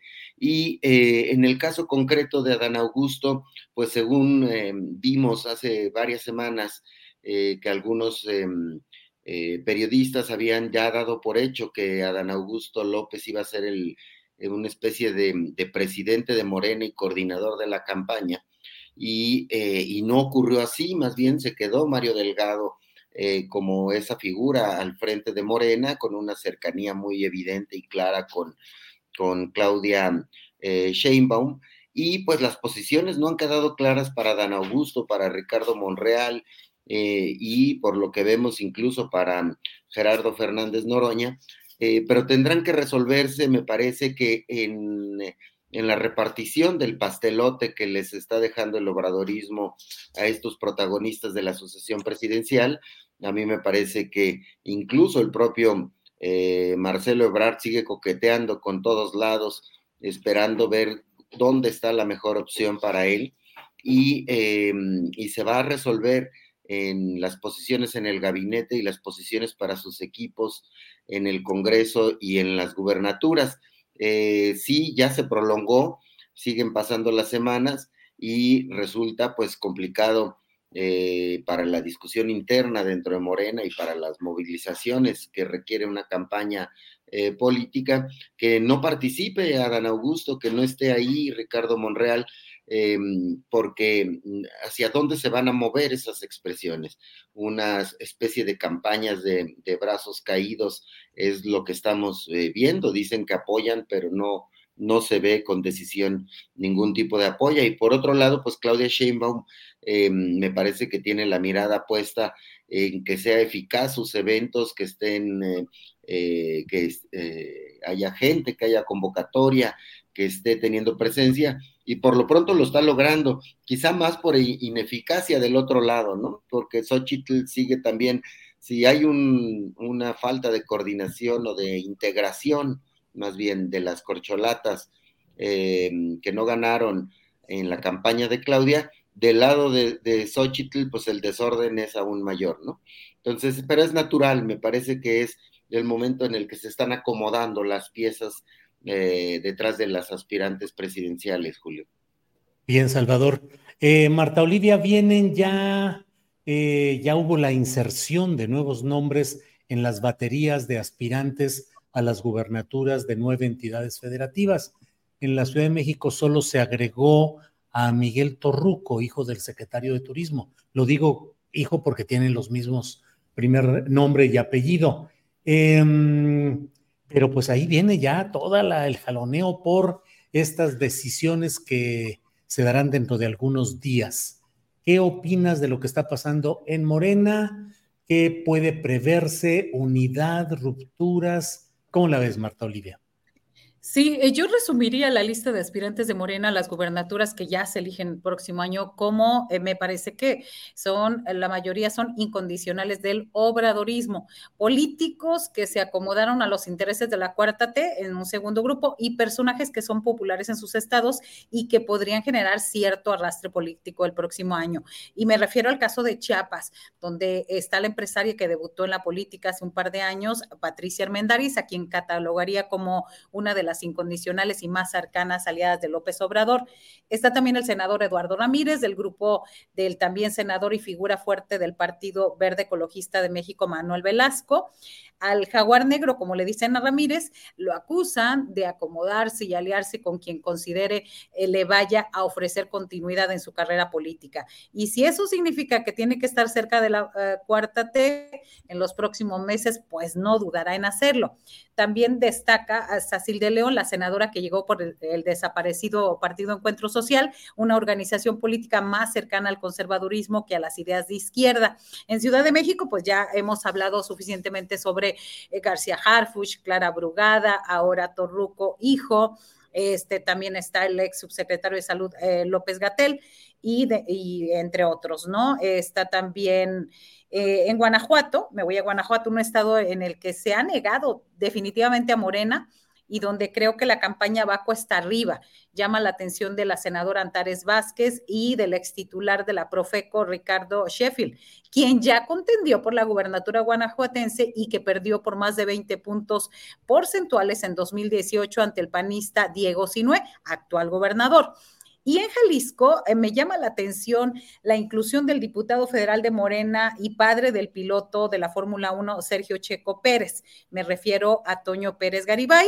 Y también veremos si le alcanza a Carlos Lomelí, que ya perdió ante Enrique Alfaro en 2018. Por último, en Yucatán, Está la sorpresa del expriista Jorge Carlos Ramírez Marín, un amplio crítico del obradorismo que ahora pues actúa de forma eh, muy pragmática y oportunista para buscar algo que se le negó al PRI, es decir, la gubernatura de su estado. Bien, Marta Olivia, gracias. Eh, Jorge Meléndez, ¿qué opinas de toda esta eh, carrera interna que se está dando en Morena, sus aliados? La oposición rumbo a las candidaturas a gubernaturas. ¿Qué es lo que detectas? ¿Qué te parece relevante? Por favor, Jorge. Bueno, empezaría por Puebla, donde yo ando por acá. Acá parece que la final va a ser entre los primos, Ignacio Mier y Alejandro Armenta, y tienen un rival difícil, porque ya Eduardo Rivera del PAN levantó la mano y es un presidente municipal que tiene muy buena aceptación entre la gente poblana, que francamente sigue siendo muy conservadora en muchas cosas. Y bueno, cualquiera de los primos la tiene difícil, aunque han gastado a pasto los dos primos, ¿no? Y por ahí se menciona a un señor Julio Huerta, que parece que está muy cercano a Claudia Sheinbaum y por ese hecho lo ponen por ahí. Me iría a Yucatán porque ya lo mencionó Marta Olivia. Bueno, este señor Ramírez Marín me parece de vergüenza absoluta, porque junto con Rosario Robles no resolvió en Guerrero el asunto de los huracanes Ingrid y Manuel, que tienen como 15 años o 20 años, en un desastre a quienes sufrieron estos huracanes.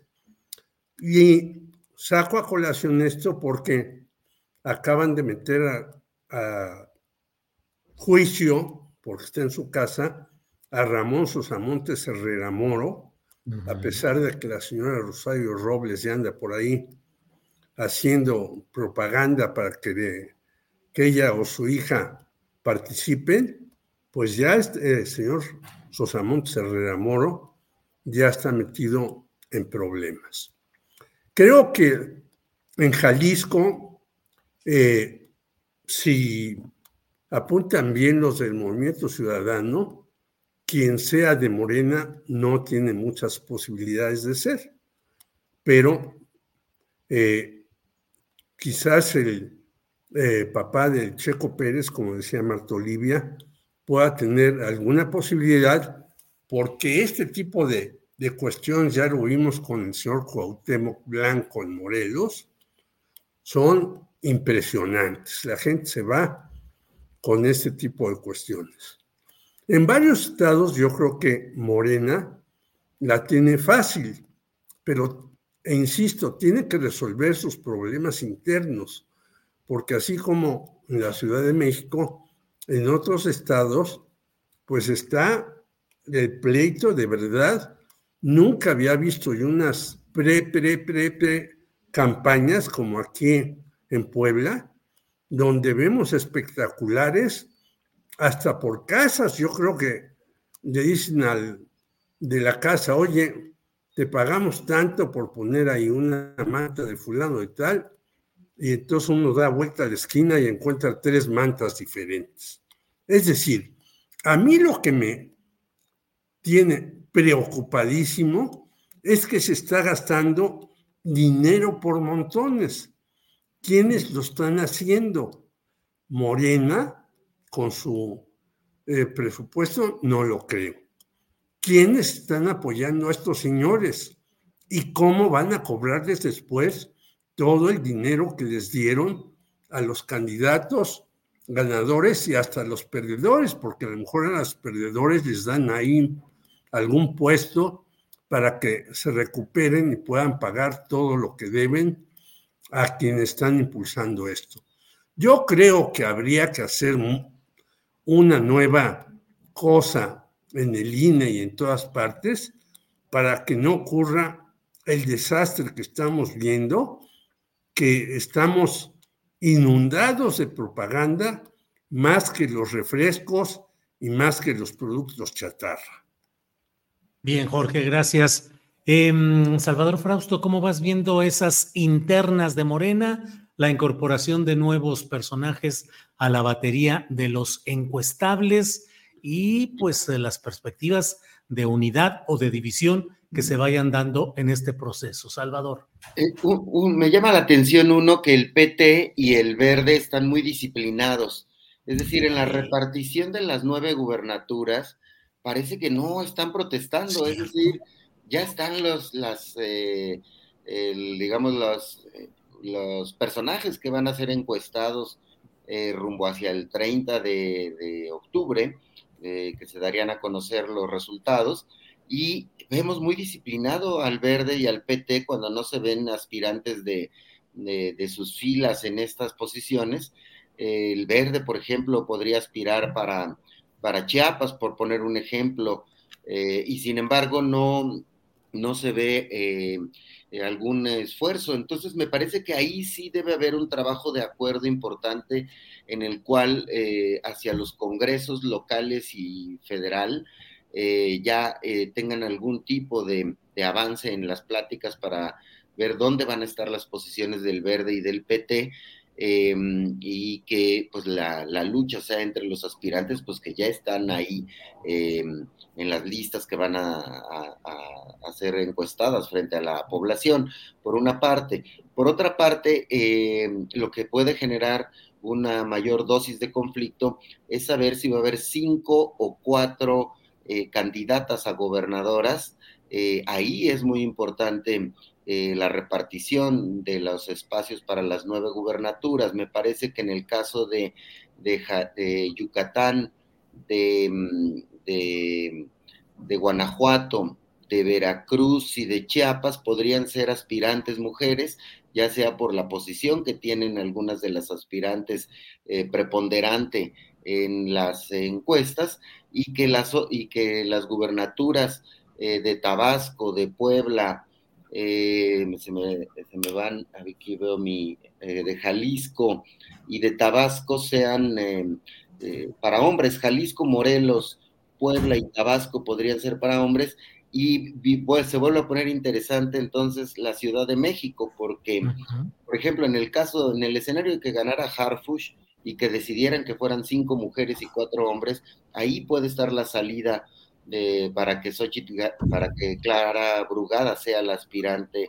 eh, para la Ciudad de México, a partir de esta cuota de género de que sean cinco o cuatro mujeres para las gubernaturas. Eh, o no, si son cinco hombres, ahí se pondría muy difícil. Si deciden que sean cinco hombres, podría haber una fuerte protesta interna en la que se una la protesta de los morenistas eh, que no, no ven con buenos ojos a Harfush, más los movimientos de mujeres al interior de Morena de pedir que le den esa cuota a Clara Brugada. Entonces, todavía hay mucho camino por recorrer, eh, pero me parece que estos dos asuntos son interesantes, eh, que en algún momento el verde o el PT puedan pedir mayores espacios o que cómo van a quedar los espacios para mujeres y para hombres en, en las, em, en las corcholatas estatales, digamos. Entonces, bueno, todavía hay mucho camino por recorrer y pues ahí hay una, una lucha en el cual por eh, las mujeres aspirantes pues van a luchar con todo, bueno, todos, pero eh, sobre todo por el tema de la cuota de género. Bien, Salvador, gracias.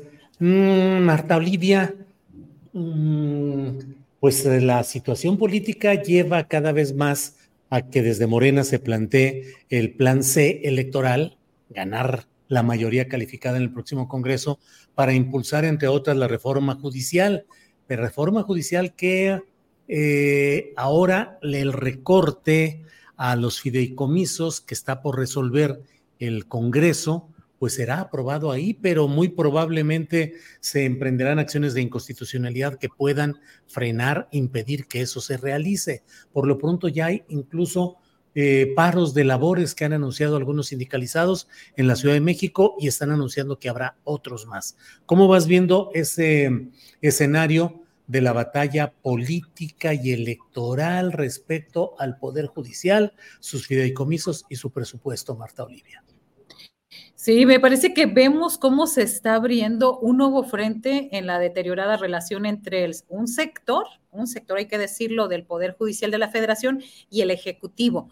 En esta ocasión, y según el dirigente del Sindicato del Poder Judicial, porque la eliminación de fideicomisos dice que va a afectar directamente a los trabajadores de todos los rubros y no solamente a los altos mandos. Y si bien el presidente López Obrador ha descartado que se vayan a afectar estos derechos laborales que se han ganado los integrantes de los sindicatos del sindicato, también es cierto que desde la máxima figura del Poder Judicial es es decir, nos referimos a la ministra presidente Norma Piña, se ha tratado de posicionar un mensaje de que hay una clara pelea entre los intereses de ese poder y el Ejecutivo, pelea que seguramente será trasladada al escenario político electoral y ahí ya sabemos quiénes tratarán de sacar raja política para llevar agua a su molino.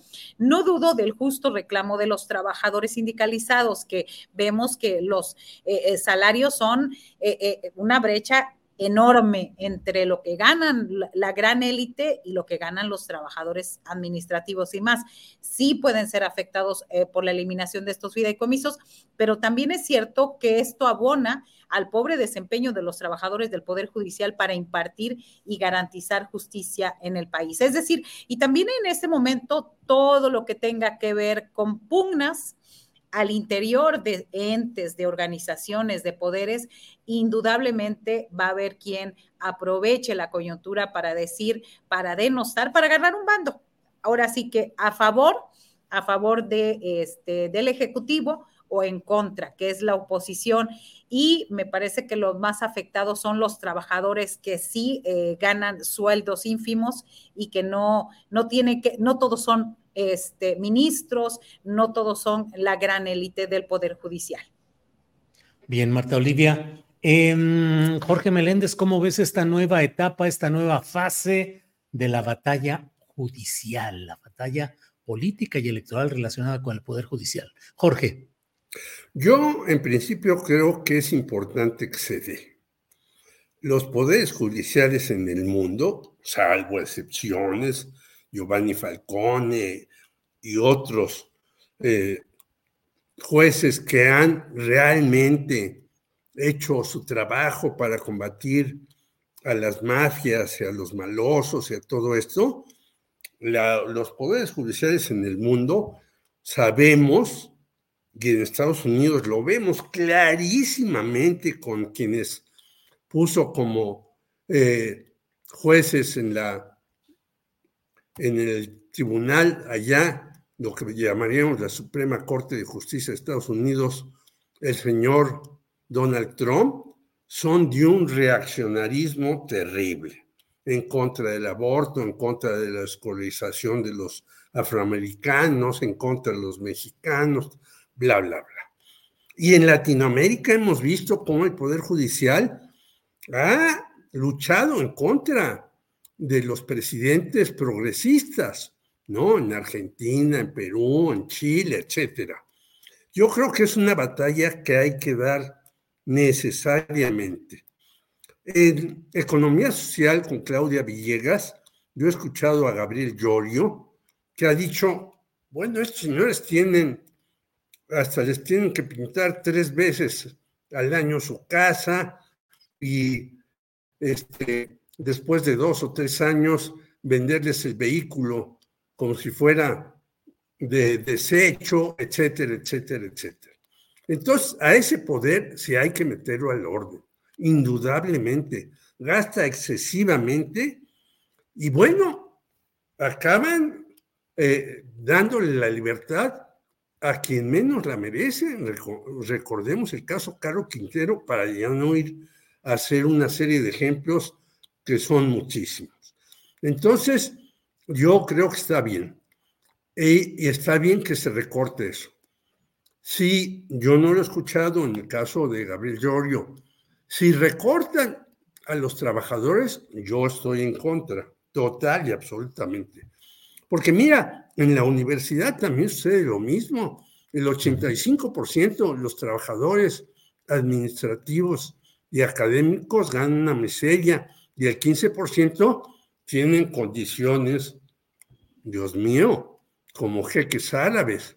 Por lo tanto, yo creo que hay que dar la batalla ahí y que si hay errores, deben de corregirlo los de el poder, tanto ejecutivo como legislativo, y no tocar a los empleados de base, a los que tienen condiciones pues precarias, pero sí tocar a quienes tienen una serie de situaciones que además los jubilan con salarios que no hay en otras partes del mundo, ni siquiera en Estados Unidos, Julio.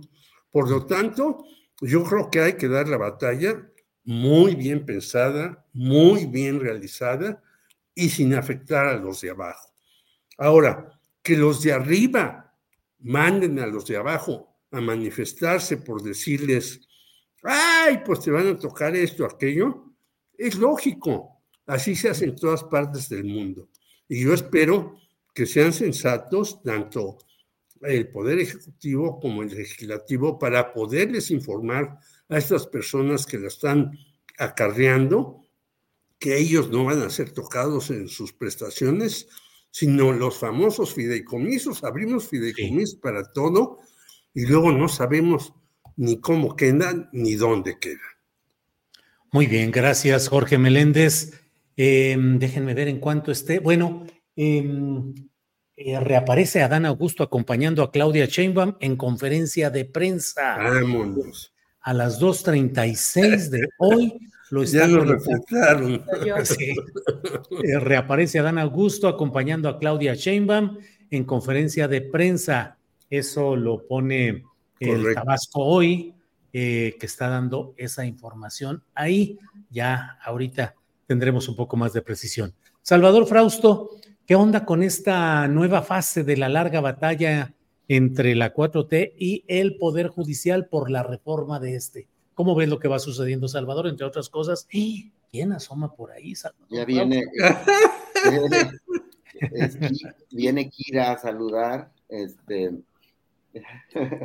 bueno, pues ya. Bueno, pues que de opinión también, que de qué pues opine. sí. Que de su opinión anda aquí dando lata. Oye, sí, acabo de ver en la televisión a Dan Augusto con, con su incipiente, con su barba, ahí atrásito del lado izquierdo, atrás de, Claudia Sheinbaum. Bueno, pues vamos a ver en qué, en qué deriva esto. Se le veía muy serio, ya habrá tiempo para analizar esa información.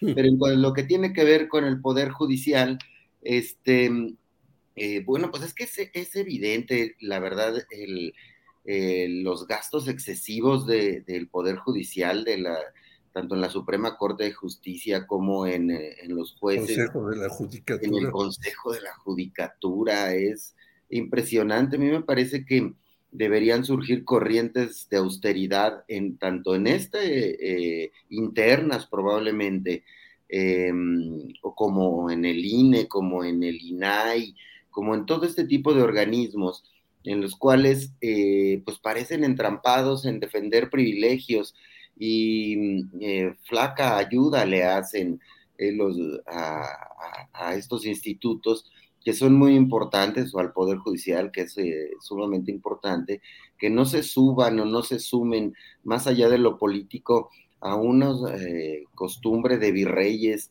de excesos impresionantes. Y, em, y bueno, pues esa batalla me parece que va a continuar que el perfil de Claudia Sheinbaum en caso de, convertirse en la próxima presidenta de México, pues no me, me parece que va a continuar con esa lucha y que eh, quizá una estrategia para hacerlo es crear corrientes internas en, esos, eh, en esas áreas de la administración eh, pública federal para buscar soluciones pues que tengan que ver con mayores ahorros y con mayores eficacias, porque mm, no es posible que haya esos dispendios. En conversaciones con personajes, ahí está Adán Augusto, Barba, pues este, yo que soy favorable a la barba, eh, voto por su nuevo look. Que si la ponga azul. Morada, ¿no, Jorge? Morada, morada, sí. Si se la pone azul, a lo mejor lo corre. sí. Perdón, Salvador. Sí, adelante. No, adelante, pues está ahí. Y ahí está el, dirigente del PT, también muy cerca. Sí. Eh, entonces, habrá que, ver cómo se está tejiendo internamente en Morena.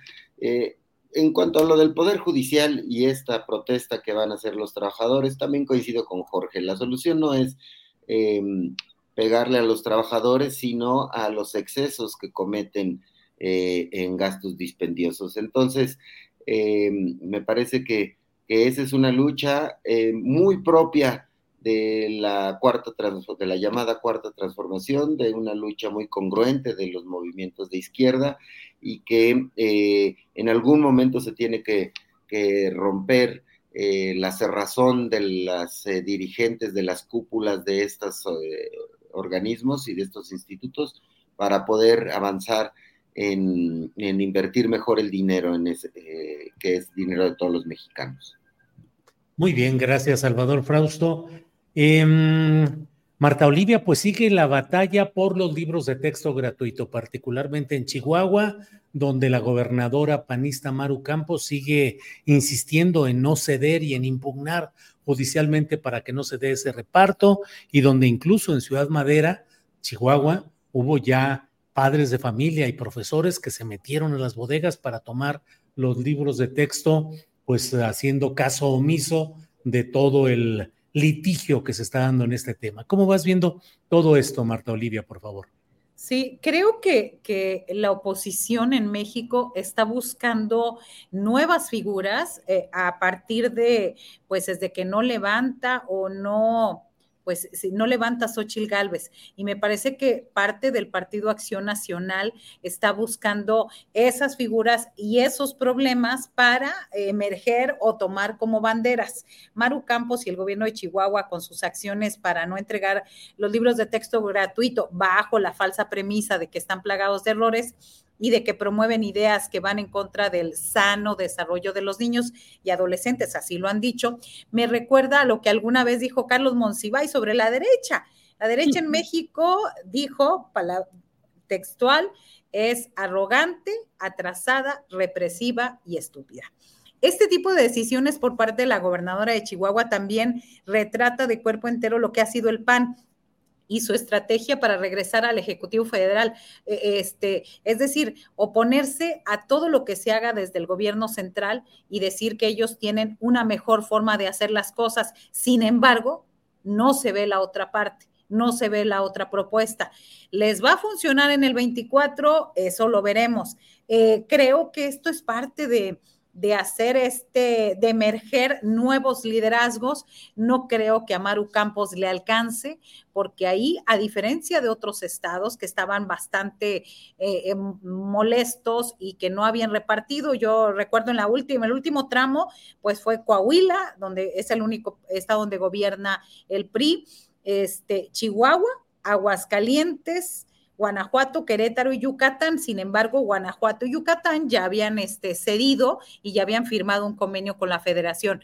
E, en, en Chihuahua, hasta el momento han repartido solamente el 52% de los nuevos libros de texto de la Secretaría de Educación para este ciclo escolar. Así que creo que la intención al final de todos es utilizar la educación, utilizar a los niños como bandera para emerger nuevos cuadros dentro del PAN, que se me hace que van bastante, bastante atrasados.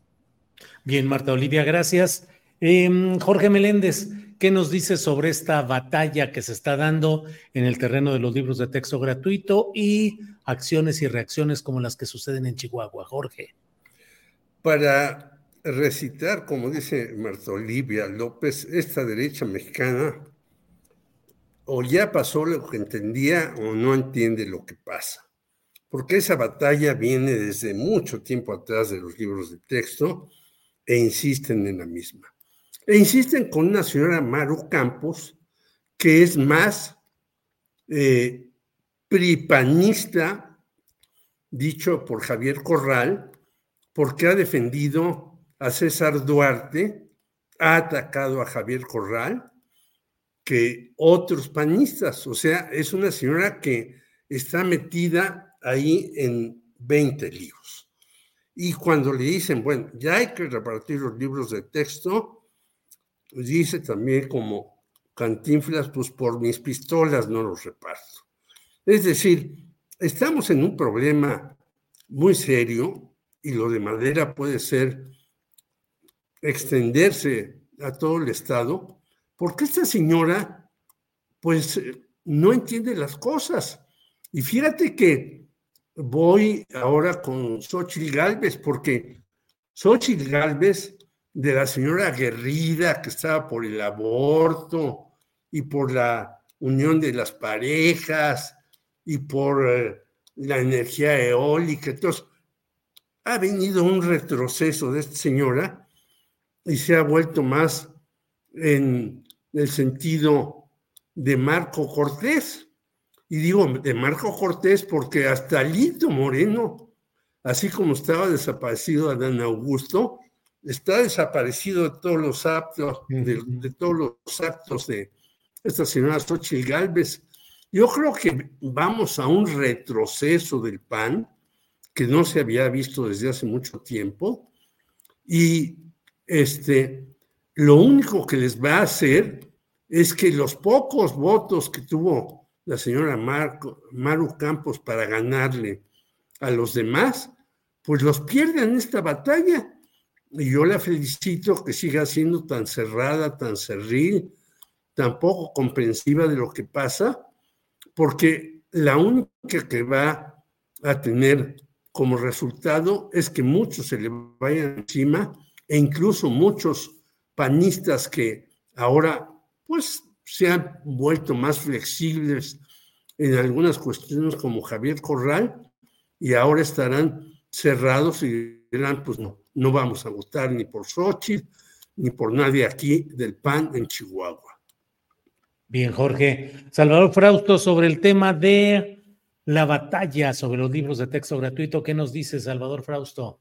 Sí, pues la, oposición eh, eh, me parece que va a, apuntar su batalla hacia tres ejes importantes, las, criticar la seguridad, los índices em, de homicidios y de otro tipo de delitos, los temas que tienen que ver con, la salud, sobre todo em, esta bandera que tienen sobre la falta de medicinas en los hospitales y los, el desempeño del gobierno en la, mm, en la pandemia del COVID. Y el tercer tema que tiene la oposición en la mira es la educación. Eh, para la oposición, sobre todo para el PAN, el tema educativo eh, presenta un retroceso con estos libros de, texto y por eso eh, coincido con Marta Olivia en el tema de que empujan el liderazgo de Maru Campos para que no reparta los libros eh, de textos en una alianza con lo más conservador del panismo. Recordemos que esta mecha contra los libros de texto la prende la Unión Nacional de Padres de Familia, una de las organizaciones de mayor extrema derecha en nuestro país, ligada a la Iglesia Católica y a los grupos más conservadores, como el propio Yunque, y em, desde los años 50 y de ahí en adelante han tenido esta lucha contra los libros de texto. Es una batalla histórica del PAN, al igual que la batalla contra el aborto, eh, para que no se legalice la interrupción del embarazo, son de las luchas emblemáticas de la derecha mexicana y es ahí en la de los libros de texto donde convergen, donde se sienten fuertes, donde se sienten arropados, donde hay dinero además de empresarios impulsando y apoyando estas iniciativas. Así que em, me parece que es una batalla en la que no van a quitar el dedo del renglón la derecha mexicana, en este caso a través del PAN de Chihuahua y de Maru Campus y el liderazgo de esta gobernadora, que además pues estuvo involucrada también en los escándalos de, de, Odebrecht y de haber recibido dinero de esa, de esa eh, empresa transnacional. Así que bueno, pues eh, me parece que vamos a seguir viendo eh, ahí. Me parece también que eh, no prendió la lucha de, contra los libros de texto, se terminó siendo una batalla regional, a pesar de que el apoyo que le dio la televisora de Ricardo Salinas Pliego y que después pues parece que, que perdieron brío en esa, mm, en esa batalla, pero yo creo que vamos a estar viendo los eh, dardos de la oposición contra esos tres, seguridad, em, eh, educación y, los temas de salud, eh, Julio. Muy bien, Salvador. Pues estamos ya en la parte final, dos de la tarde con 57 minutos. Alcanzamos a un postrecito de a minutito, minutito pasado. no está con nosotros ya Marta Olivia.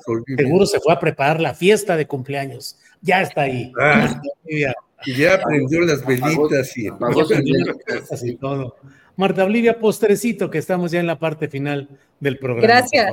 Fue el internet que me falló, pero ya estamos aquí. Hoy, además de mi cumpleaños, muchas gracias por sus felicitaciones a todas y todos. Felicidades, felicidades. Gracias. Hoy es el Día Mundial de la Alimentación. Ojo, en nuestro país el sobrepeso y la obesidad afectan a más del 75% de las personas adultas y al 35% de la población infantil. Estados Unidos y México nos vamos el 1-2, Estados Unidos el primer lugar, México el segundo. Hace falta mucha educación, mucha salud y mucha prevención para esto. Este es mi postrecito. Muy bien, Marta Olivia, muchas gracias. Jorge Meléndez, postrecito, por favor. Postrecito, vi la entrevista que le hiciste a Hernán Gómez Bruera acerca del apoyo a Omar García Harpuch y dice que la que apoya a Omar García Harpuch es Rosa Isela Rodríguez. Pues me parece que el señor Gómez Bruera ni ha escuchado a Claudia Sheinbaum, ni ha escuchado a López Obrador, ni he escuchado a Mario Delgado, ni he escuchado a muchos otros que son realmente los que han apoyado a Omar García Harfuch, y le diría que vea uno de los programas tuyos para que se dé cuenta de cómo anda desencaminado. Bien, Jorge, gracias.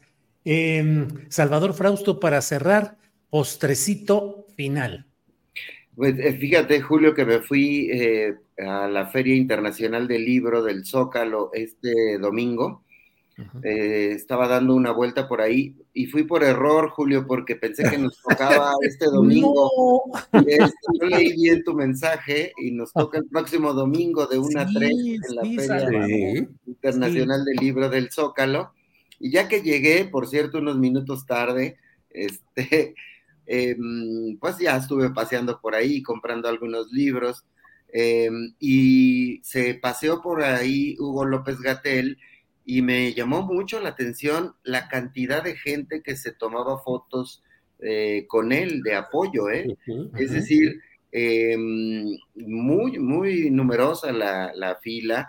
Eh, no creo, me parece que la disputa está entre Clara Brugada y Omar García Harfush, eh, pero ¿a quién le quitará votos en la encuesta Hugo López Gatel, porque sí tiene una base de, de, simpatizantes muy grande, es el más conocido, según las encuestas de los tres, y se le veía muy contento a, López Gatel paseando por ahí y, este, tomándose fotos. Entonces me, llamó la atención ese, ese apoyo y también eh, mucha actividad de gente apoyando a Clara Brugada, repartiendo Em, eh, algún eh, tipo de, propaganda sobre las utopías, eh, aunque me parecían gente espontánea, no, em, este, digamos, una campaña autorizada, sino también un frenesí por Clara de ciudadanos tratando de apoyarla. Ahora, no se vale teóricamente que en la feria del libro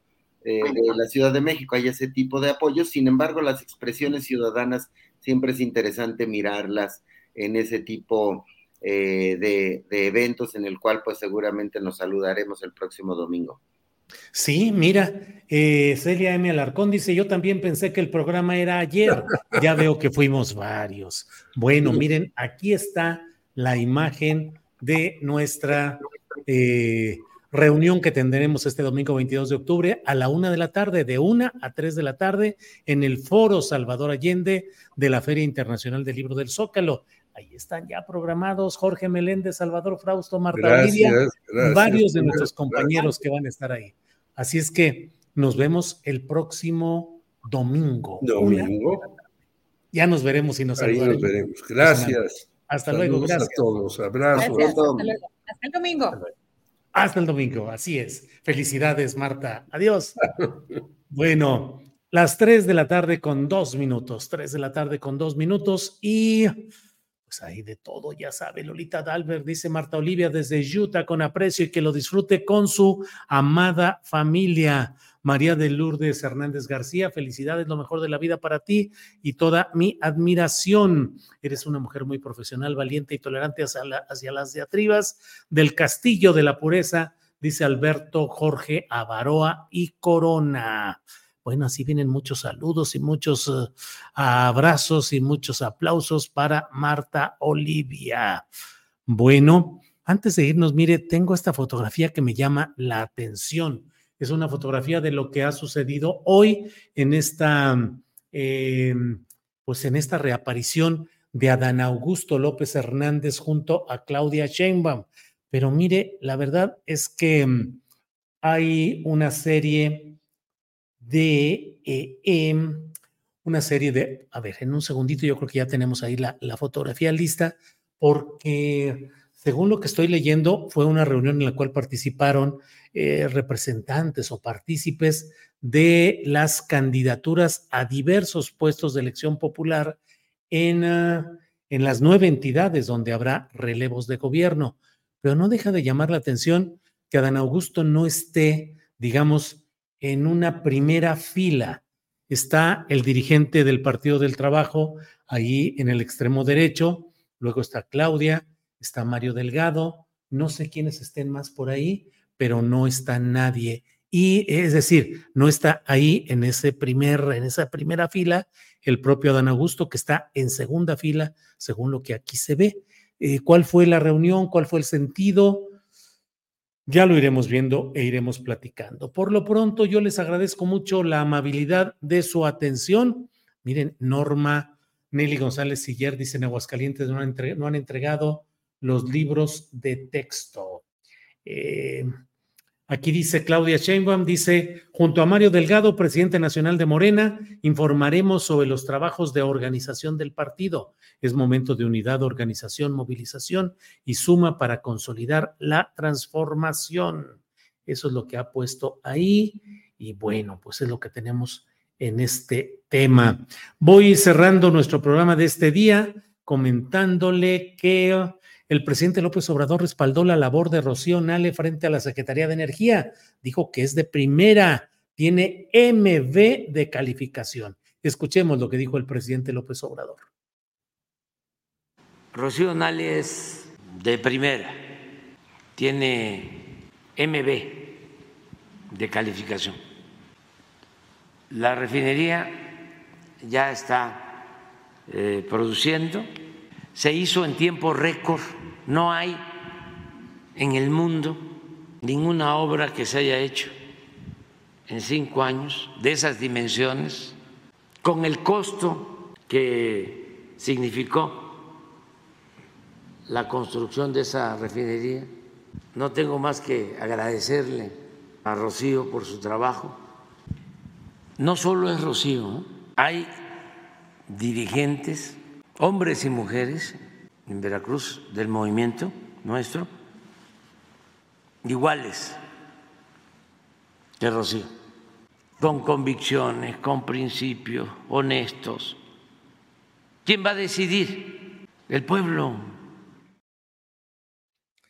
Por otra parte, el Consejo Judicial Ciudadano emitió una opinión favorable para la ratificación de Ernestina Godoy como fiscal general de justicia de la Ciudad de México.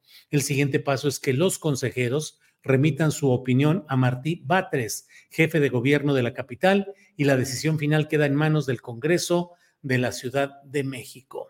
Por otra parte, Morena, es decir, Ignacio Mier Velasco, coordinador del grupo parlamentario de Morena para la Cámara de Diputados, eh, retó a las y los ministros de la Suprema Corte de Justicia de la Nación a desmentir que 6 mil millones de pesos son solo para sus privilegios y que la extinción de 13 de sus 14 fideicomisos no afecta la situación laboral de la plantilla operativa. Bueno, pues con esto llegamos al final de nuestro programa correspondiente a este lunes 16 de octubre de 2023. Muchas gracias a quienes nos envían comentarios que siempre leemos. Gracias a quienes envían sus saludos, parabienes, comentarios, polémica, todo lo que es eh, respetuoso y sustantivo. Desde luego que estamos atentos para leer y para comentar. Gracias por todo y nos vemos a las 5 de la tarde con Paco Cruz en la videocharla cruzada a las 8 de la noche con Claudia Villegas en Economía Social y a las 9 de la noche con un servidor en una videocharla astillada. Por hoy, gracias. Hasta pronto.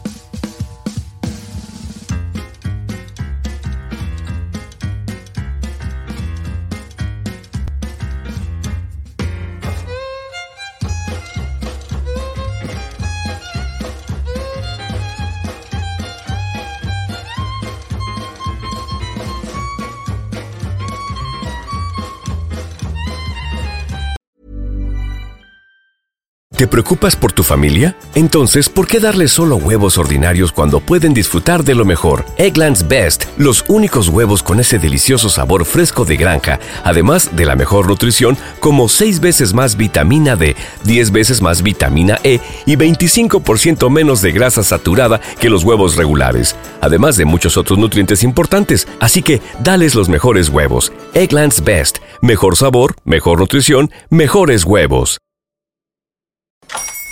Hola, buenos días, mi pana. Buenos días, bienvenido a Sherwin Williams. ¡Ey! ¿Qué onda, compadre? ¿Qué onda? Ya tengo lista la pintura que ordenaste en el ProPlus app. Con más de 6.000 representantes en nuestras tiendas listos para atenderte en tu idioma y beneficios para contratistas que encontrarás en aliadopro.com. En Sherwin Williams somos el aliado del PRO.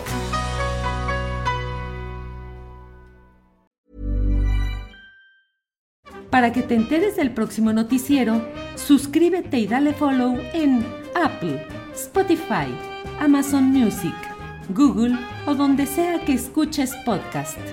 Te invitamos a visitar nuestra página julioastillero.com.